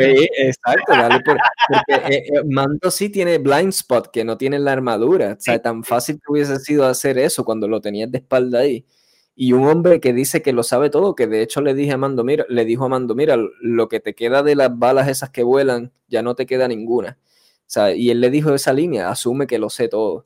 Fue una verbalización ahí exposicional completa, tratando de, demostrarnos que es súper inteligente. Sin embargo, lo tiene de espalda y pues ya sabemos. Nada. Eh, empieza. Em te fuiste ¿Ah? bien, de que te fuiste bien profundo con este episodio, ¿viste? Pero tú sabes qué, le hiciste justicia porque este es el último episodio. El último episodio tiene peso. Anyway, sigue, sigue. Correcto. Empieza, empieza la pelea. Y e, es una buena pelea, sí, en cuanto a coreografía y eso, me la disfruté. Es, una, es una pelea corta también, precisa, buena. Una buena coreografía me, me pareció, pero no tengo, no tengo nada más que decir de ella porque aunque es buena en esos elementos que puedo apreciar, no es una pelea que me emocione porque jamás tiene el nivel de, emoción y tensión que te presentan en la saga de Star Wars con una pelea, vamos a decir, como Anakin con, con Obi-Wan Kenobi, o, estas otras peleas mismo, Anakin contra... algo tan sencillo de armado contra Obi-Wan porque le mataron a Qui-Gon Jinn, ¿tú me entiendes? Exacto. Y, o el mismo Darth Maul con Qui-Gon Jinn, o, peleas que, que siempre, algo que me gustaba de George Lucas es que eso, cuando él guardaba esas peleas, tú no veías una pelea de sables en todo el episodio, pero cuando te la daba, no solo se trataba de una pelea de sables de luz, se trataba también de, de una pelea de ideas, de Mm. filosofía. Eso era lo principal que te presentaba eh, George Lucas en todas estas peleas y esto lo careció completamente. Aquí no hubo una pelea de ideología. En un episodio de final de temporada hubo cero. Hubo más pelea ideológica verbal que nos fue una enfrentación física. En, en el episodio anterior con Mandalorian y el personaje de May- Mayfield mm, fue una pelea más efectiva en cuanto no fue una pelea per se, sino una, una charla. Y aquí, esta, la pelea final no tenía eso, cuando tenías un personaje que se supone que hubieras desarrollado de esa manera, que tuviese una contraparte ideológica con mando durante todo el season, pero no, reduciste al enemigo principal a un enemigo así que hablo jo, jo, jo, y soy un villano dimensional. So, cuando me diste la pelea final entre ellos, eh, se veía bonita. Eso es todo lo que puedo decir de esa pelea, no puedo decir nada más. Yo, yo creo que el, el- el único peso es la posibilidad de que si él mataba a Mandalorian, pero eh, todo el mundo sabía que no lo iba a matar anyway, porque es que Exacto. sí, él está tan safe, tan seguro. Pero de que si lo mataba, él podía coger a Baby Yoda y pues llevárselo, pero a la Ah, misma sí. vez ya le sacó lo que le había sacado. Ya le sacó lo. o- eh, matarlo es que como que no, como que no se ve que él lo mataría a Baby Yoda, porque lo hubiese matado bajado. No sé si, Yeah. si fuese tan inminente la muerte de Baby Yoda. Eh, No eh, el CGI del Dark Saber no me sigue gustando ni en las peleas tanto, pero aún así como que ya eh, me está más tolerable. Pero como que me sigue siendo raro el, el CGI, lo- o sea, de cómo se ve el. Dark Saber ese, you know, just weird. Sí, no entiendo porque eso fue un arma que se inventaron para tratar de... Acuérdate que eso fue un arma que se inventó un escritor que es, es Dave Filoni, que es considerado como el alumno de George Lucas. So, es un escritor que al momento de darle las páginas a escribir, él dijo, ok, ¿qué yo puedo crear en este mundo que la gente lo asocie conmigo? Sabemos que existen las icónicas lightsabers, los sables de luz. Pues, ¿cómo yo puedo crear algo que sea paralelo a eso, pero que salga de mí para una nueva generación en donde yo tengo la batuta? Y pues se inventó esa porquería. Y ya, Dark Saber, sí, sí. que no una porquería, eso es un, un machete, un, un machete de, de luz. Es, el- es lo mismo que un lightsaber, es literalmente lo es un lightsaber. El Dark Saber es un lightsaber, lo único que, que es, es- es oscu- es oscuro y representa algo más allá para los Mandalorians. Pero es un lightsaber. Ya, ahí. Entonces, pues Mando le gana. Hasta luego, baby. Ok. 15 Ok, minutos. Ah, tengo que editar esto, bueno, tengo que editar esto. O a lo mejor no, a lo mejor lo deje. No la has sacado, brother. Oye, No espérate. la Ya, ya mismo, déjame, déjame que ya mismo. ya-.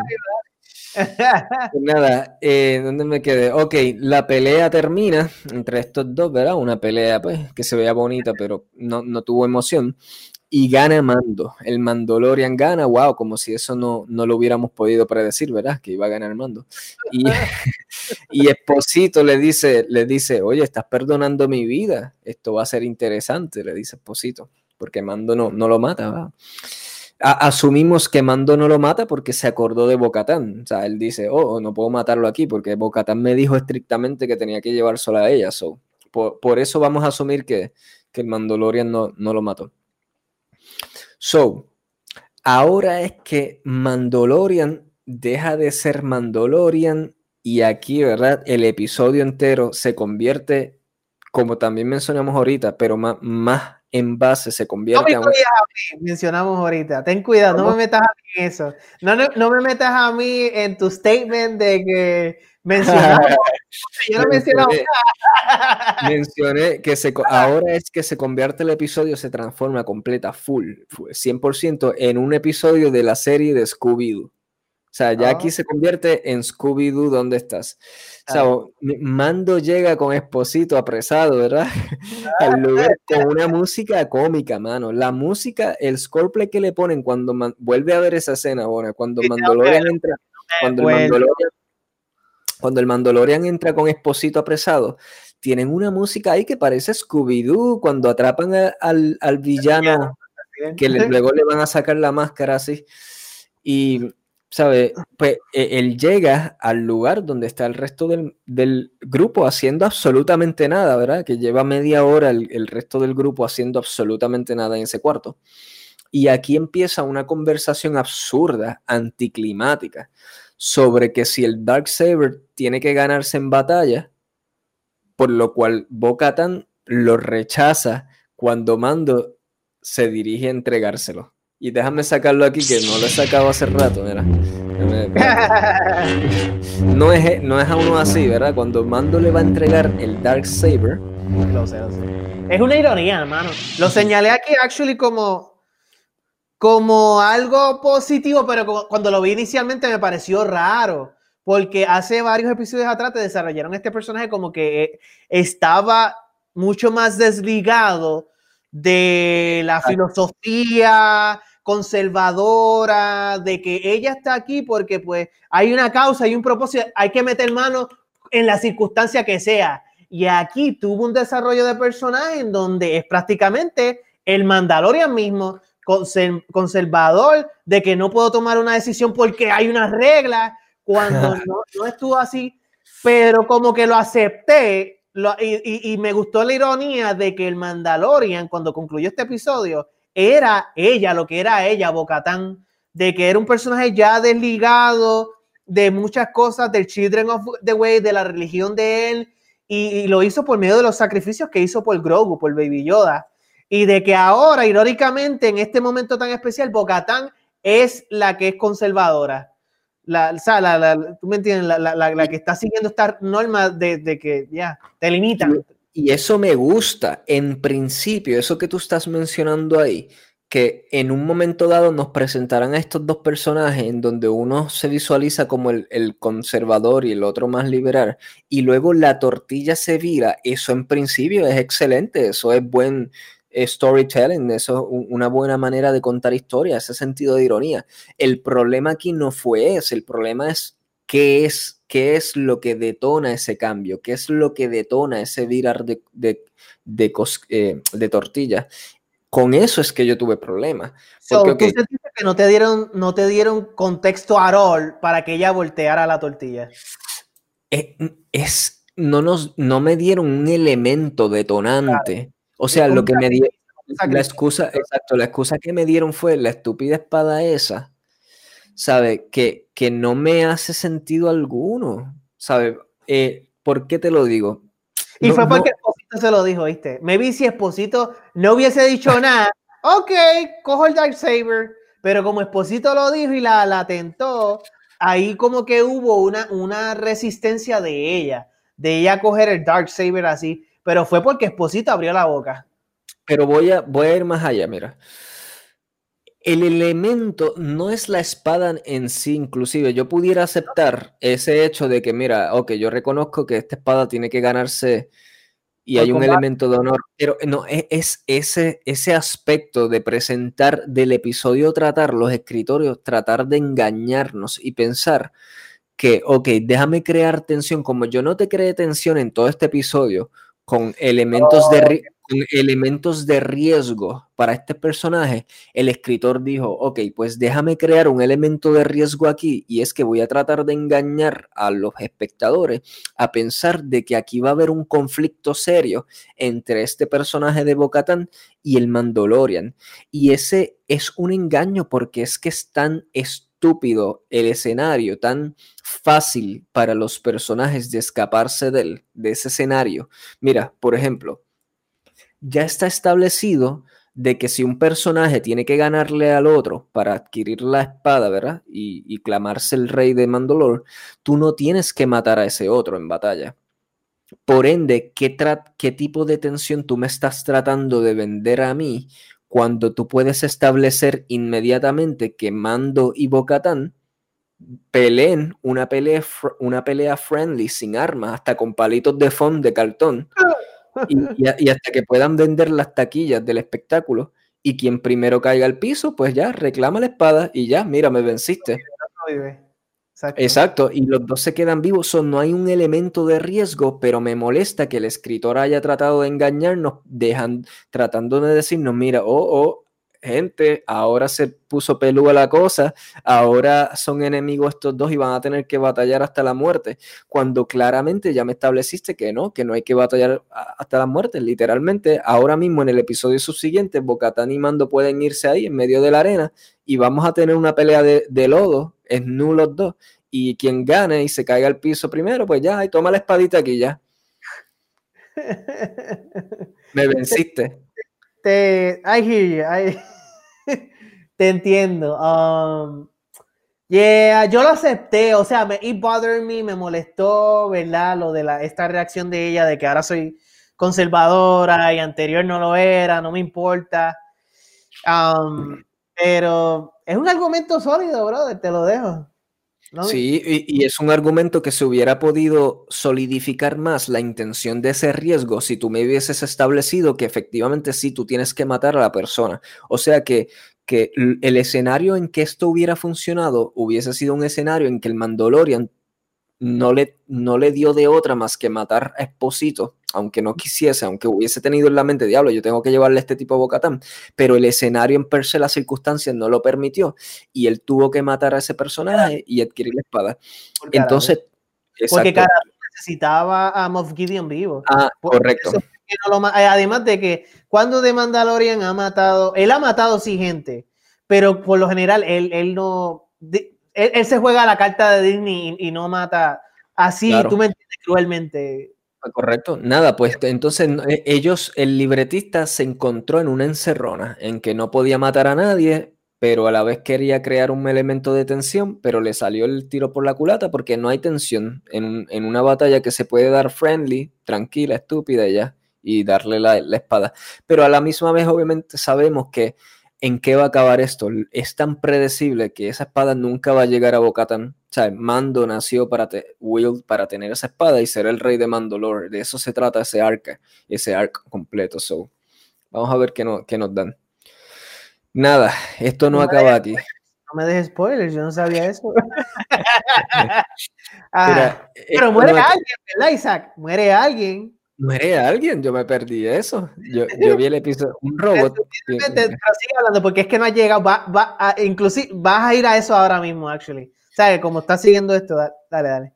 Ok, so, por ahí vienen los temidos Dark Troopers, caminando pasito a pasito, así.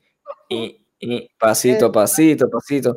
Pueden volar, pero no. Vamos a caminar mejor, pasito a pasito, en filita. Dice que pueden volar por el bridge y meterse por Exacto. Correcto, pero no, pero no. Vamos a ponerlos a, caminar lentito así. y muy, así. muy duro. Bueno, el metal es duro también, to be fair. En, un mundo donde cuando le ponen un brazo, una pierna, hasta Boba Fett tuvo la tecnología de convertir a esta androide mujer después de que, de que murió, su sidekick, sabe que ya lo convirtió en androide, él, perdón, Boba Fett convirtió a, su sidekick en androide, la encontró en el season primero, tirando el piso muerta, y él la, la convirtió en un androide. Hasta Boba Fett tenía ese conocimiento, pero el imperio no puede hacer robots que caminen como un humano normal, por alguna razón. tienen que caminar así, lentito. Porque son pesados, es que tú dices, bueno, porque son pesados. Son pesados, son Terminators. Los, los, ah, vaya. A que camina medio normal, pero a e, esto era primera, primera T600 Generation Terminator. Sí. Y justo cuando estos se disponían a aniquilar a nuestros personajes principales, aunque ya como hemos dicho mil veces, ¿verdad? Todo el tiempo en el episodio sabíamos que esto no iba a pasar. A último, a último segundo entra el Deus Ex Máquina número 300 de esta temporada. Vemos una nave X-Wing entrar con, por supuesto, Luke Skywalker, quien entra a la nave imperial dando sablazo y salva el día. Claro, pero hay un par de cosas antes de Luke. Por ejemplo, ¿no te gustó la escena de los puños de Terminator? No. O sea, no sé si la a, mí me encantó esa escena porque, pues, claro, yo tengo las bocinas, las 9.1 a, mí, me temblequeó la, la sala completa.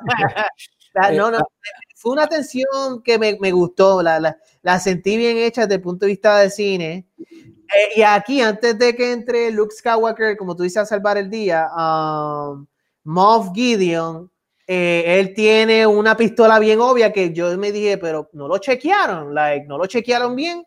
Y él coge y la saca así y le entra a tiros a la psychic de, de Bocatán. Y presumidamente la mató, la mató, no, la mató. Yo creo que él coge esa, esa pistola del piso, yo creo. Del piso. Yo, yo nunca lo vi coger del piso, man. Pero la, la, la mató o no, mató a la psychic. No claro, tenía que ser la psychic porque es el personaje que menos nos importa, que menos Pero no la mató, no la mató, le, le, disparó la armadura todo el tiempo y rebotó, se escucharon a, a los las balas rebotar. Yo, es ironía, mano, con tantos personajes y estamos en la segunda temporada, un final episode y no murió nadie. O sea, no, no, es que tiene que ser a nivel de Game of Thrones, de que tiene que morir la mitad o más de la mitad. un brazo a alguien heridos, mano. Estos personajes eso se daba en las clásicas como mínimo. Un Scar, pero aquí nada, no, no, o sea, desde ese punto de vista de lo que es drama, drama es cuando alguien muere, como, como mínimo, como tú dices, se corta un brazo, no pasó nada, aquí todo el mundo estuvo safe. Inclusive le daban close-ups, tomas close-ups con la cámara y se veían limpiecito con lip gloss. Las mujeres tenían lip gloss con, con los labios brillados, peinaditos, sin una gota de sudor, mano. Era patético, mano. Tú tienes unos personajes que entraron en todas batallas, corriendo y lo que sea, y estaban ahí. Pues, dale, estamos en Luke Skywalker, ¿verdad? Entra X-Wing y se suscitan, ¿verdad? Un montón de palabras que aprendí de ti, Zach. Se suscitan un montón de, escenas, de, escenas épicas. A mí, a mí me encantaron estas escenas. Y yo le, yo le di pausa, mano. Um, y me puse a ver el timeline, a ver quién es el que está ahí. Y yo, espérate, es Obi-Wan, pero obviamente estaba, no, porque Obi-Wan ya está muerto, obviamente, pero, ok, okay. Eh, eh, eh, tiene que ser Luke Skywalker. O sea, no, no, no existía otra. Me imagino que tú rápido sabías que era Luke Skywalker. Tan pronto enseñaron la nave, el X-Wing, porque ¿quién más iba a venir precisamente en un X-Wing? Y, y, a pesar, ¿sabes? Cuando yo vi el X-Wing dije, ok, este es Luke Skywalker. Pero aún así, pues tenía un por ciento de duda y, se, y, se me, y se me quitó la duda cuando vi el guante, que tenía un guante en una mano y en la, y en la otra mano no tenía un guante. So, ah, obviamente... Fíjense ese detalle, pero sí, sí. Pues rápido ahí, ya ahí se te, se te, va la duda y 100% este Luke Skywalker. Lo único que yo tenía duda es mi mente, lo único que estaba procesando en todo ese momento es, ok, ¿quién va a interpretar a Luke Skywalker? El actor. lo que estaba en mi mente, yo decía, ¿es Sebastian Stan como, como ha corrido tanto en las redes y eso, ¿verdad? Que quieren que, que actúe de Luke Skywalker, o va a ser CGI, o qué rayos van a hacer ahí. O sea, eso era, eso me opacó la escena per se, porque estaba pensando todo el tiempo que quién rayos va a interpretar a Luke Skywalker. Y la escena per se, pues fue una escena buena, ¿no? No fue una escena que me emocionara. Yo he visto mucho en las redes sociales que la comparan con la escena de Darth Vader en Rogue One y para nada, mano, no le llega ni, ni a los tobillos a la escena de Darth Vader final en Rogue One. Mm, en donde hay, porque esa escena de Darth Vader no solo era que se veía cool, es que tenía un peso grandísimo en que toda esa historia se redujo a lo que a, unos planos que los rebeldes tenían que salvar y tenían que pasarle a otra, a otra gente. Y todo ese peso de esa escena se hizo bien powerful, bien poderoso.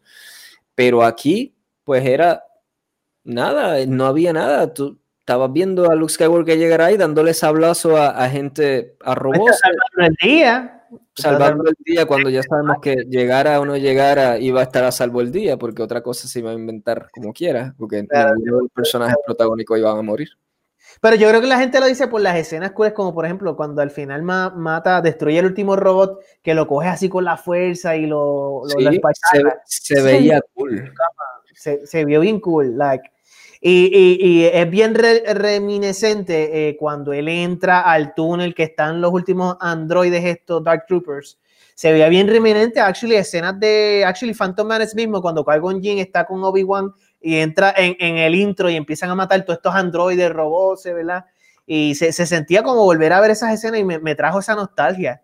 O sea, aquí, aquí hay muchos factores, Isaac, I mean, está, obviamente el, de nostalgia es el mayor, y, la acción, cómo, lo hizo, like, eh, eh, eh, a mí me sedujo cómo lo hizo.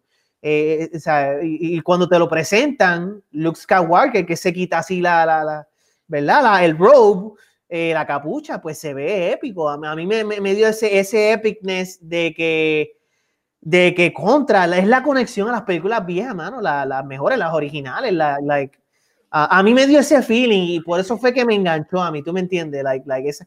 So, cuando tú lo viste, porque lo siguiente que tú vas a ir es, el, es esto. O sea, cuéntame, ¿qué, qué, qué pasó? ¿Qué pasó después de eso? Ah, a mí concurro contigo, ¿sabes? La escena se ve cool, pero diablo, hacía falta John Williams aquí. La música estaba pésima, la música fue bien underwhelming. O sea, tú me estás dando el momento esperado en que Luke Skywalker después de años te lo van a presentar inmediatamente después de Return of the Jedi, jovencito. Y la música no es que era mala si fuese otra serie, lo que sea, pero vuelve a escuchar eso. Ahí hacía falta John Williams, mano. Es la única vez en toda esta serie donde yo digo hacía falta John Williams, fíjate. Porque en ningún otro momento yo he aceptado la salida de John Williams en todo, hasta en Rogue One mismo, él no tuvo participación y tuvo una música espectacular, Rogue One. Pero aquí en particular, con la entrada de Luke Skywalker, la música fue bien underwhelming, sea, bien, no, no, me entusiasmó para nada, no le dio vida a una escena que para mí ya de por sí no tenía vida alguna porque no tenía un propósito de peso emocional y solo se redujo a eso. Sí fue cool, me encantó, sí, como tú dices, cuando cogió el robot y, lo, y con la fuerza lo, lo, lo, lo exprimió como China. Y, y, eso pues, yeah, se ve cool, pero no me, no me conectó, no es algo que yo me voy a llevar. Cuando yo pienso en Star Wars en el futuro, y te pregunto esto a ti, tú de verdad, cuando tú en el overall de toda la franquicia y de las mejores escenas en toda la franquicia, ¿de verdad que esta, esta escena va a tener mucho peso para ti? Um, sí, Sí, sí, porque es el, es el mero hecho de, de, del regreso de Dee, de Luke Skywalker. Pero no olvídate de eso, la nostalgia. Dime cómo fue construida. Esa, esa escena tuvo peso emocional. Tuvo... algo de sí, porque, por ejemplo, like, se asumo que, le, que él escuchó el llamado de Titan, el planeta ese donde Baby Yoda hizo de Buda Master y, y, y yo sé que no te desarrollaron bien cómo él, él, supo exactamente que estaba ahí. Pues la fuerza, ¿verdad? Pues la fuerza es que se encuentran, etcétera. Um, yo, yo sí siento que lo, que lo tuvo, pero, pero aún así pudo haber estado mejor desarrollado en el contexto general del cuerpo del episodio, ¿tú me entiendes? Eh, estuvo más desarrollado por otros episodios, pero no tanto por la, la buena progresión que tuvo este episodio. Eh, eh, eh, ese es mi, o sea, se pudo haber estado mejor hecho, porque simplemente que, que, el episodio as a whole estuviese mejor hecho, that's all. Pero aún así sí lo tuvo, sí, sí, sí, sí tuvo suficiente peso, en mi opinión. Fue de Ex Máquina, oíste, fue de, o sea, cuando digo Deus Ex Máquina, fue la escena clichosa donde estamos en una circunstancia que estamos a punto de morir, pero va a venir algo que va a salvar el día. Sí lo fue, sí fue eso, pero tuvo tuvo peso, tuvo peso por otros episodios que sí desarrollaron algo de, de esta entrada. Y sí me tomó algo de sorpresa porque yo no estaba 100% seguro por la mayor parte de toda esta pelea que era Luke Skywalker hasta que sí, seguí deduciendo y oh wow, sí es él y era él. Y me gustó el CGI. No hemos hablado del CGI.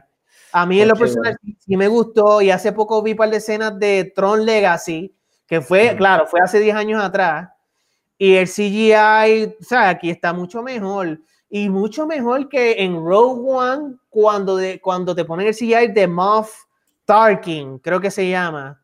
Ese CGI yo no lo encontré muy bueno a lo encontré algo malo. Se veía bien obvio que pero este de él estuvo, estuvo más que decente, en mi opinión. ¿Cuál es tu opinión del CGI, Isaac? Em, mi opinión, a mí no me molesta el CGI tanto como, como realmente no fue algo ni que, que me molestara tanto como el hecho de que me molestó, ¿verdad? Que no tuvo peso el personaje de él, una buena historia de por qué llegó ahí. Pero, pero el CGI me pareció bien, nada, no, no me distrajo de la escena, más allá de la composición de la escena que sí me distrajo bastante. Em, me parece que era necesario traerlo en CGI versus un actor. Mucha gente está clamando de que, mira, debieron poner a Sebastian Stan ahí, pero yo entiendo totalmente y acepto y me pareció muy adecuada la decisión de presentártelo lo mejor que pudieran traer de tecnología de CGI hasta este momento.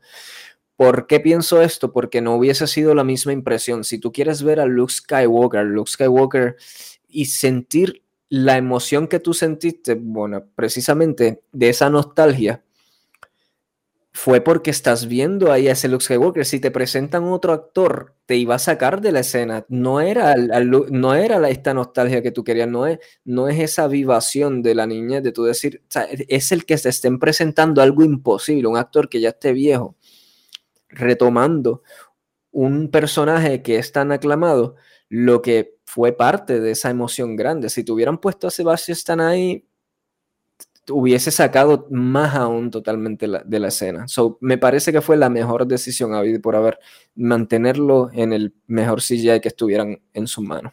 So, eh, yo no conozco quién es Sebastian Stan, pero tú estaban pensando meter a, ese actor de hacer de Luke. Es el que hace del Winter Soldier, que la, en las redes hace, hace, hace unos años se está llevando a cabo una campaña en redes sociales y eso, que ha llegado hasta, hasta gente allá, o sea, de Disney, lo han, lo han comentado sobre esa campaña, directores y eso, de que Sebastian sea el nuevo Luke Skywalker. Me parece que para esta escena hubiese sido una pésima decisión, pero esto no quita que el próximo Luke Skywalker que nos enseñen, si nos van a hacer una serie de héroes, si va a salir en Mandalorian Season 3, sí va a ser un actor contratado, porque no hay manera en que tú me puedas prolongar tanto ese CGI en escena y que, y que no sea distractor. Para esta escena, como era una escena corta, breve, y era icónica, es el regreso de este personaje que no se ve por año en unas circunstancias como esta era necesario ese CGI, pero para moving forward, para lo que venga, de seguro van a hacer un recasting, ya sea con este actor Sebastian Stan o cualquier otro. Ok.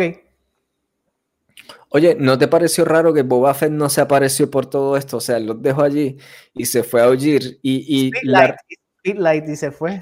Y se fue. La razón de esto es obvio, porque no querían ponerlo a interactuar con Luke Skywalker, porque si hubieran dejado a Boba Fett y ah. en, términos narrativos hubieran tenido que prolongar el episodio, prolongar la escena en un tipo de, confrontamiento o al menos explicación, no una confrontamiento, no me refiero cuando digo confrontamiento a que tenga que ser una pelea, pero aunque sea una explicación de intercambio verbal entre ellos dos se tuviera que haber dado.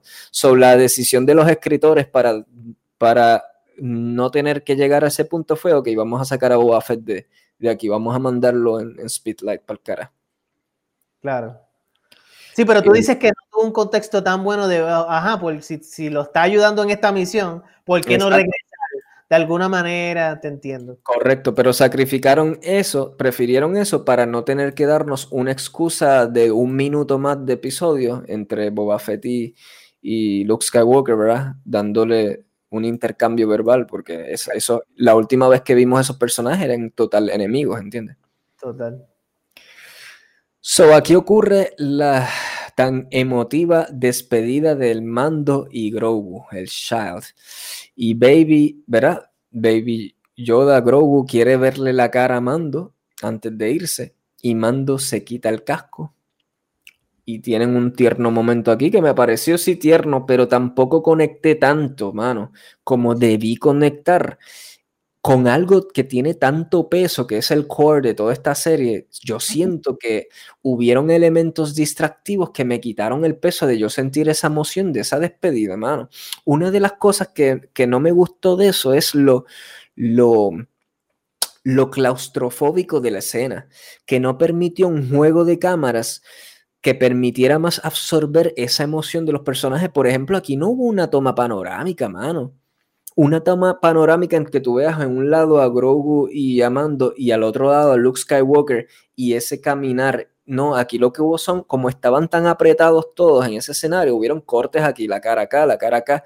No te dieron un juego de cámaras que te permitiera más absorber la emoción, mano. Y esto se hubiese podido podido resolver si esta resolución de este, de este, este final no se hubiese dado en una nave. Para mí, esta resolución debió darse en un campo abierto, en el templo aquel. ¿Ah? Estás pidiendo mucho. sí, pero, pero tú sabes lo que yo te digo. Acuérdate la emoción que nos daba una toma panorámica como la de Mandalorian cuando se enfrentó a la asiática esta en el episodio de Ahsoka En ese episodio usaron muchas tomas que no tenían ni que hablar, solo nos, daron, nos daban tomas panorámicas tan emocionantes que te, que te contaban toda la historia, te hacían conectar con esos personajes, con la belleza del alrededor, con ese sol oscuro allá o lo que sea, con ese escenario. Y, y, aquí faltó eso, las tomas eran tan claustrofóbicas que no me, no me distrajeron demasiado de la emoción que pudo haber contado mejor, mucho más eficazmente ese, ese momento. Mm. So, um, yo, fíjate, estoy contigo. Eh, yo no conecté tanto emocionalmente con la escena. Sin embargo, la aprecié por what it was, por lo que era, ¿verdad? Este momento en donde eh, el eh, Grogu, pues, tiene que, Mando tiene que tomar la decisión y Grogu tiene que seguirlo, seguir, partir camino. Y pues la actuación de Pascal ahí estuvo decente, o sea, pues, pues, fue Pascal, no vi ni más ni menos ahí. Eh, eh, estuvo emocional. Eh, yo sé que a Nomar le gustó mucho esta escena porque lo mencionó antes, al principio, antes de, y puedo ver también por lo, el aspecto de, de, padre, ¿verdad? Que él es padre también. Um, yo sentí que para lo que era, estuvo, estuvo good enough sí hay cabida para de que pudo haber estado mejor, pero estuvo lo buena suficiente. Y, pero a mí me, gustó más cuando eh, eh, el, tiro final, cuando se va con, um, con Luke Skywalker y R2D2 y se cierra la puerta, pero me gustó mucho por la nostalgia. De que en cierta manera yo siento de que Luke Skywalker está repagando la deuda de que Yoda lo entrenó y luego Yoda murió y ahora él va a entrenar a Baby Yoda, ¿tú me entiendes? Otro ente de la raza de Yoda mismo. Y como que sentí una conexión aquí tan linda, pero es como que un full circle, ¿verdad? Con las películas viejas. Eso fue lo, que me, gustó más, ¿tú me entiendes? Ese elemento. Sí, e, e, eso que estás diciendo es muy importante, claro, y porque cerrar el ciclo, definitivamente, la poesía que rima y este elemento de que lo describiste perfectamente ahí, exacto. Luke Skywalker fue entrenado por Yoda y ahora eh, Luke Skywalker va a entrenar a Baby Yoda y, ese, y eso verá completar ciclo. Eso fue hermoso, claro que sí. Aparece Arturito y Mando le da permiso a Grogu de partir, ¿verdad? Porque primero no se quiere ir. Y nada, enseñan las caras lindas de todo el mundo, como dije ahorita. las damas tienen lip gloss, ni un rasguño en la cara a nadie, ni gota de sudor, música feliz, nadie dice nada. En todo el momento que Luke Skywalker está ahí, nadie dice nada, no, nadie le da por preguntarle ni, ni el nombre de él, ni, ni de quién carajo es este, nada. Todo el mundo ahí. ¿Ah? Que si es un Jedi. Sí. Pero, tú hablas ahorita Show Don't Tell y ellos vieron todo lo que él hizo. Sí, pero es, diferente. No, don't tell. Y ahora tú te estás contradiciendo diciendo, ¿por qué no le preguntaron? Pero ¿para qué no, preguntar? Luke Skywalker ya vieron todo lo que es capaz de, you know. Porque es que es muy Disney, no es lo mismo. El show don't tell, cuando yo me refiero a esas cosas, aquí pudo haber algo, algo de interacción. Se sintió demasiado Disney, todo el mundo en fila así, felices, sin un sudor en la cara. Y la musiquita, la musiquita no ayudó nada, era una musiquita de Disney así feliz. Ni, ni, ni, no ya. nada malo con la música Arrow en toda esta secuencia, mano. Tampoco fue que me acordé algo medio de George Lucas, pero yo creo que la música actually en general sí me gustó. All Across the Episode. Y al final, no, no sé si tú esperabas como que algo medio que te trajeran una pieza de las originales de George Lucas, de la, ¿sabes? Maybe de, de las precuelas. O nueva, o algo nuevo que me emocionara. A mí, a mí, la música en Star Wars es algo, ¿verdad? Que define lo que es Star Wars y, y me pareció en este episodio que dejó mucho que desear. ¿Qué, qué? Zumba más, ¿qué más? Porque hay más. Ahí se acabó, que eso es lo que ahí se acabó el episodio. Se acabó. Papi, ¿tú no viste después de los créditos? Ah, sí, sí, la, escena post créditos. Sí, es que me pareció tan aburrida que no quería ni comentar. ¿Sabes qué, mano? Yo, yo no me di cuenta de esa escena. Yo, yo, yo apagué el episodio. Yo no, yo no me quedé post créditos. Yo, mientras estaba haciendo hoy esta reseña y estaba leyendo otras páginas, estaban hablando de, sí, de la mano derecha de Java de Hot, Big Fortuna y yo, pero este tipo no salía en todo esto, que, y luego leí que es un post-credit, y lo vi, lo vi, me senté y lo vi, y pues después una escena más, es, más un cool scene que otra cosa, una escena cool. Es que no me gustó la escena porque convierte el personaje en uno estático, o sea, la escena lo que nos dice es que el mismo personaje que vimos en Return of the Jedi, nunca en todos estos años de estar sin la, sin, sin, la armadura ni nada, no creció en nada, sino es el mismo, es donde se quedó, ahora lo estamos retomando, ¿entiendes?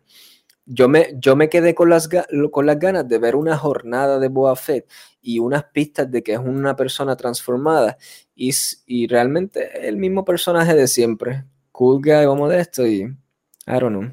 Ok, yo te um, lo que me gustó de la escena es lo obvio, la nostalgia. Es el Palacio de Java, en donde creo que tenían a Leia, a, Leia ¿verdad? Ahí en, las películas viejas, con el traje famoso de ella, de, de esclava y qué sé yo, esclava erótica. Um, y pues la escena estuvo cool, definitivamente sí lo estuvo. Fenchan cuando los mata, eh, todo lo que es coolness lo tuvo. Pero te admito, sí, estoy más o menos contigo en donde cuando Boba Fett se sienta ahí como que, yeah, este es mi trono, sentí eso bien off, como que ese no es Boba. Boba es un explorador, Boba nunca se, para a sentarse en un lugar como que ese tipo de oportunidad así. No sé, es un oportunista, sí, porque es un bounty hunter, pero como que de esa manera como que dieron a entender de que él prácticamente he was gonna be king of that thing o, algo así, mano. Es una serie que viene ahora, o sea, viene la serie de él, so ahí estamos. La razón, por la, razón por la cual no mataron a nadie de los personajes porque todos van a tener una serie spin-off y ese revolú. Mm. So, nada, aquí acaba el episodio. Yo hice, Bona, yo creé un checklist aquí, que quiero un test, como una, un examencito que te voy a dar.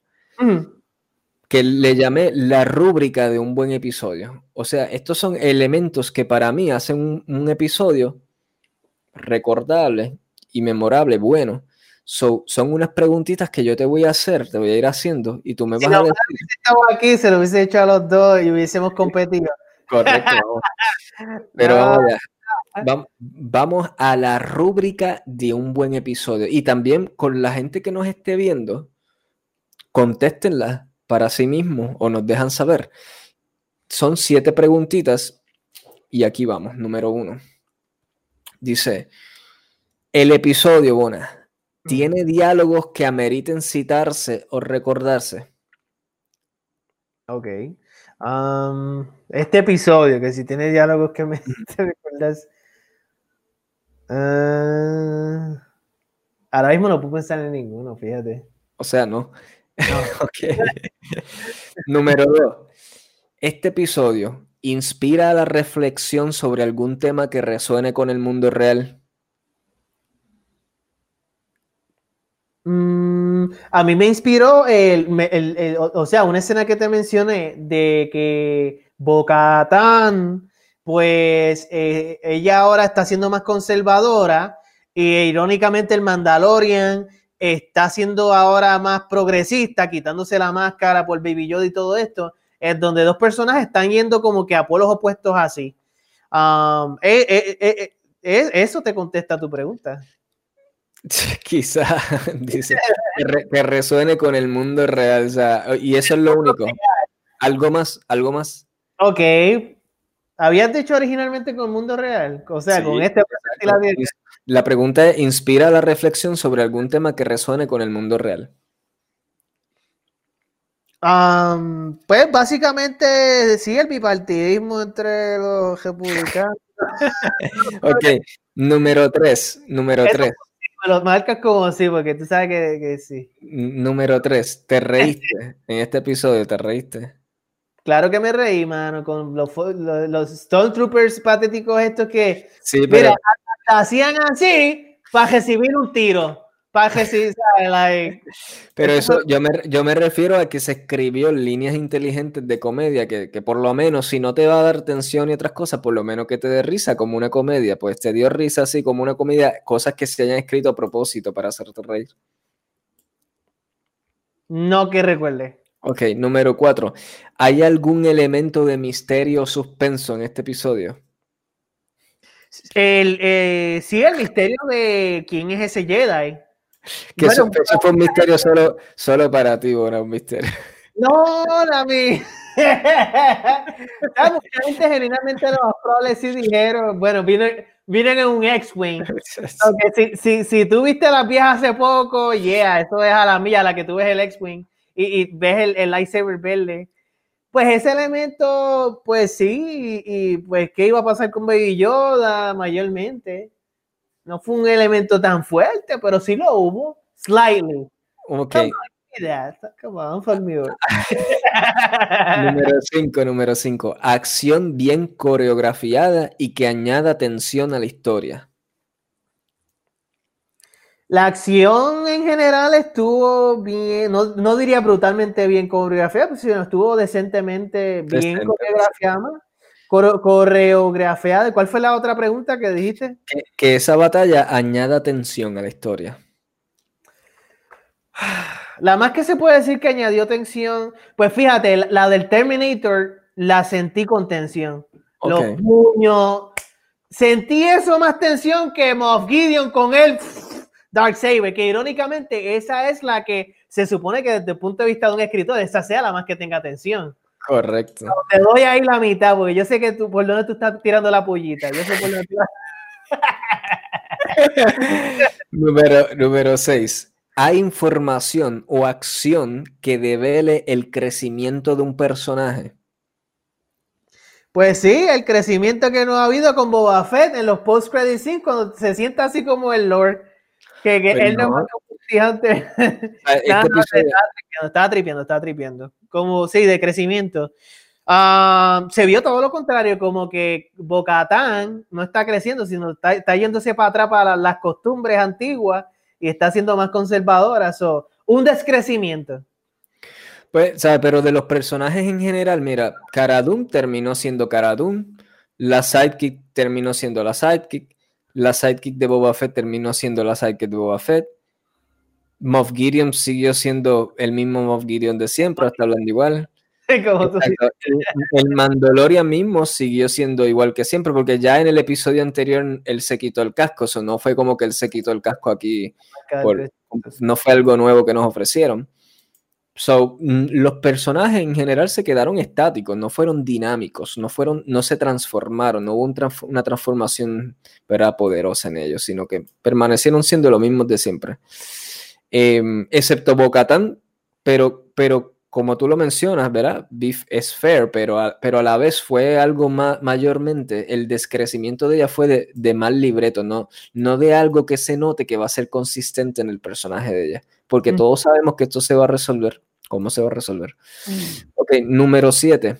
¿Tuvo algún estilo cinematográfico memorable este episodio? Aspectos innovadores o tomas de cámaras que se nutran de lo mejor del cine.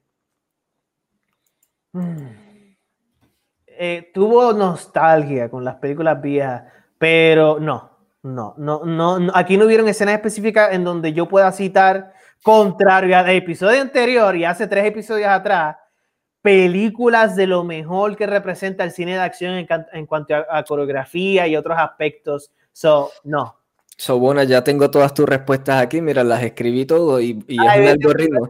yo, le voy a, yo, le voy a, dar al botón Enter ahora y la, máquina, y la máquina solita me va a dar las respuestas de, de cómo fue el examen, ¿sabes? ¿Cuál es el yo, yo, hice un algoritmo aquí. Está bias.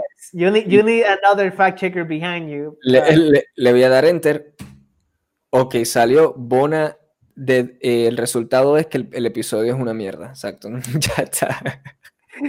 Pero yo dije par de sí, ¿cuántos, cuántos sí fue que dije? mira, ¿qué hace bueno este episodio, manos? Más allá de que salió Luke Skywalker. La nostalgia, that's good enough. La nostalgia. Luke Skywalker, algo de los Terminator. Yo entiendo where you're coming from. I do hear you, Isaac. I do hear you. Este episodio, to be fair, no es mejor que el episodio anterior en cuanto a muchísimos aspectos de lo que es el cuerpo de un episodio en general y los aspectos que tú y yo me he señalado que hacen clásico, que hacen bueno un episodio, número uno. La excelente cinematografía no tiene que ser acción, tiene que ser escenas de tensión, como, como señalamos en el episodio anterior, la, escena de la, de la, barra, la tensión, como la hubo eh, con Mayfield y Van Vas Helling, ¿verdad?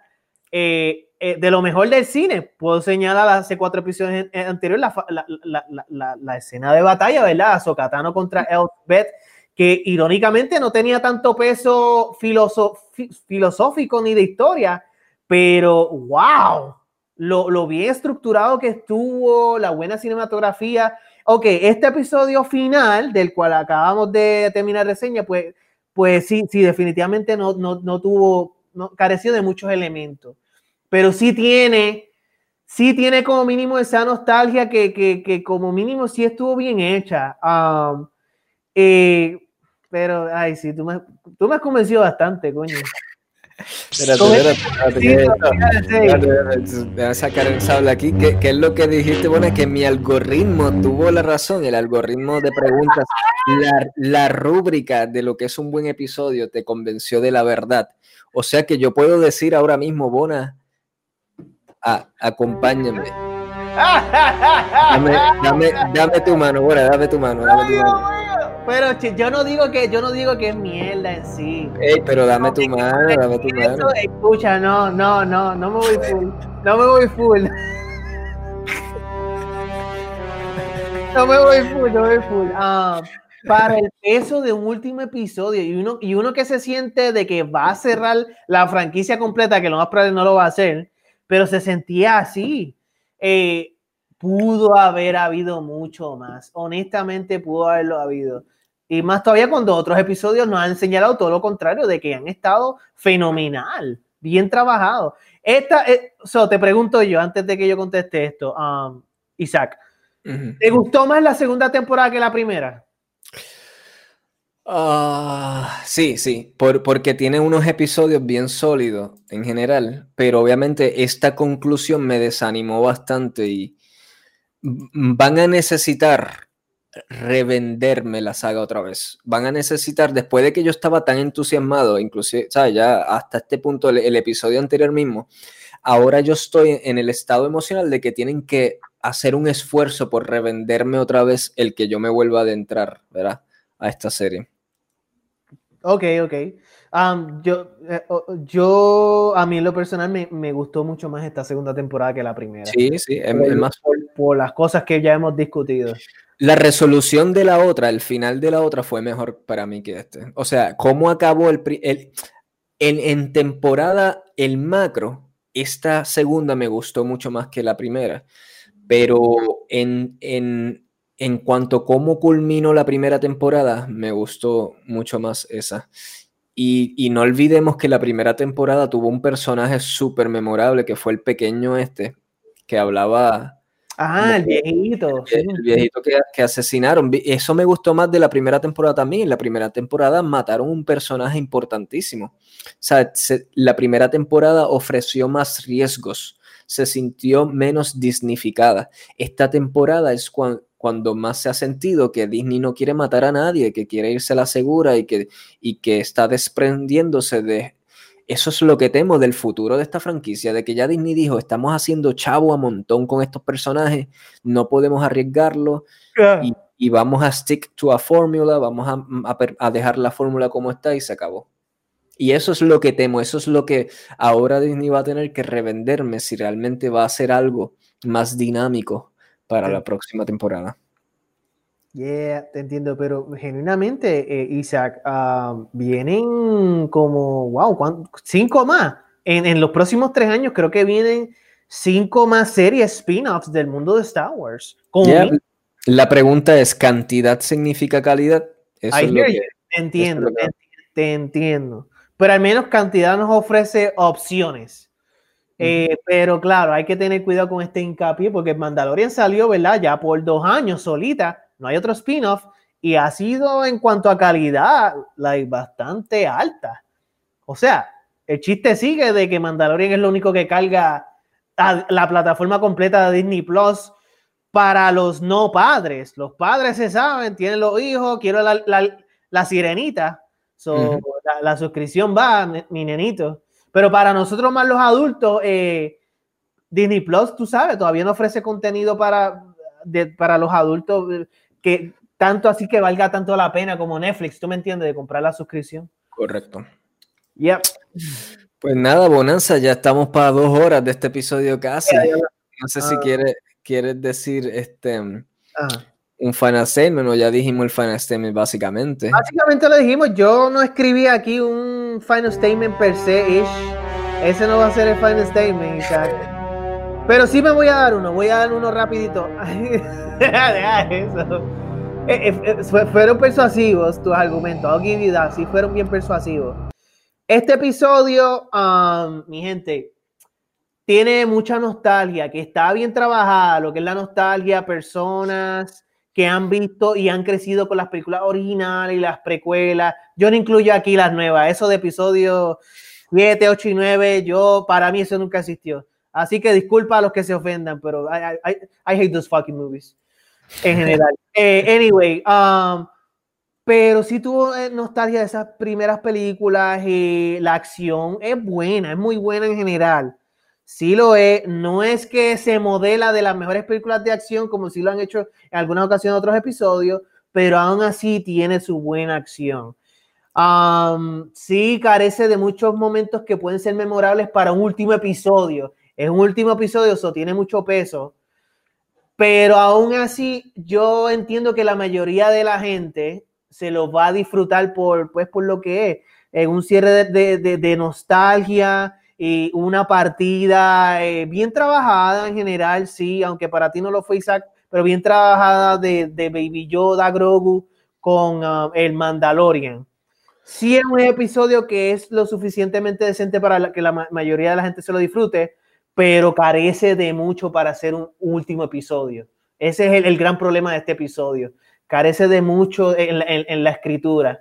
Y de los Stormtroopers son los más patéticos en este episodio, a un nivel de que hasta parecía parodia. Es, ese para mí fue fuerte, es, ese con. Aún así, y ya yo sé que la mayoría de la gente ya le gustó este episodio porque lo hemos visto en, en, en, esa, en la fanaticada en Facebook y eso. este episodio, tú me, nos escuchas aquí, pero lo más probable te gustó anyway. Eh, pero, anyway, disfrútatelo por lo que es. a, menos, a menos que haya alguien que sí me dé la y se una y se una y se una a la luz. A la luz.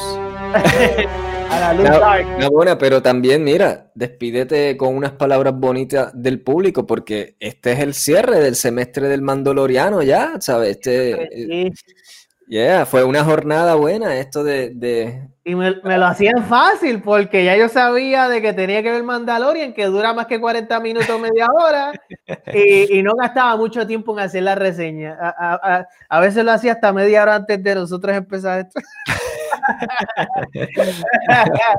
ahora, ahora se va a poner más difícil.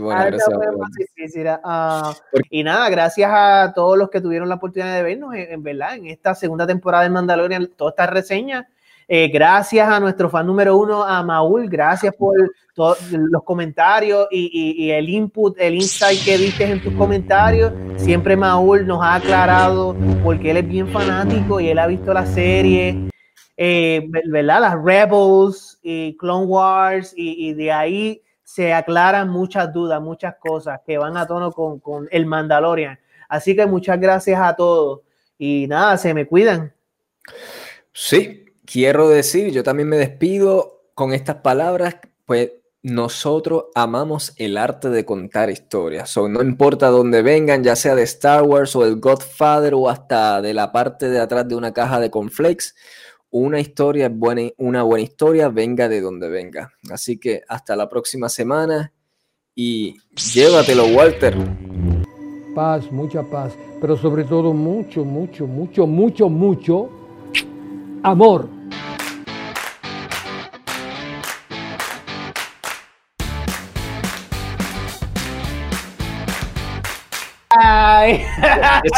yo sé que fuera de cámara tú no lo querías hacer pero, pero te voy a dar una oportunidad más. Porque te está grabando ahora mismo. No, te, te estoy dando una oportunidad. Dale, güey, yo sé que quieres. ¿Sabes qué? Mira, el Captain Morgan. El Captain... Únete, a la luz, únete a la luz. De lejito, de lejito. Ay, Dios mío. Eso cuenta, eso cuenta.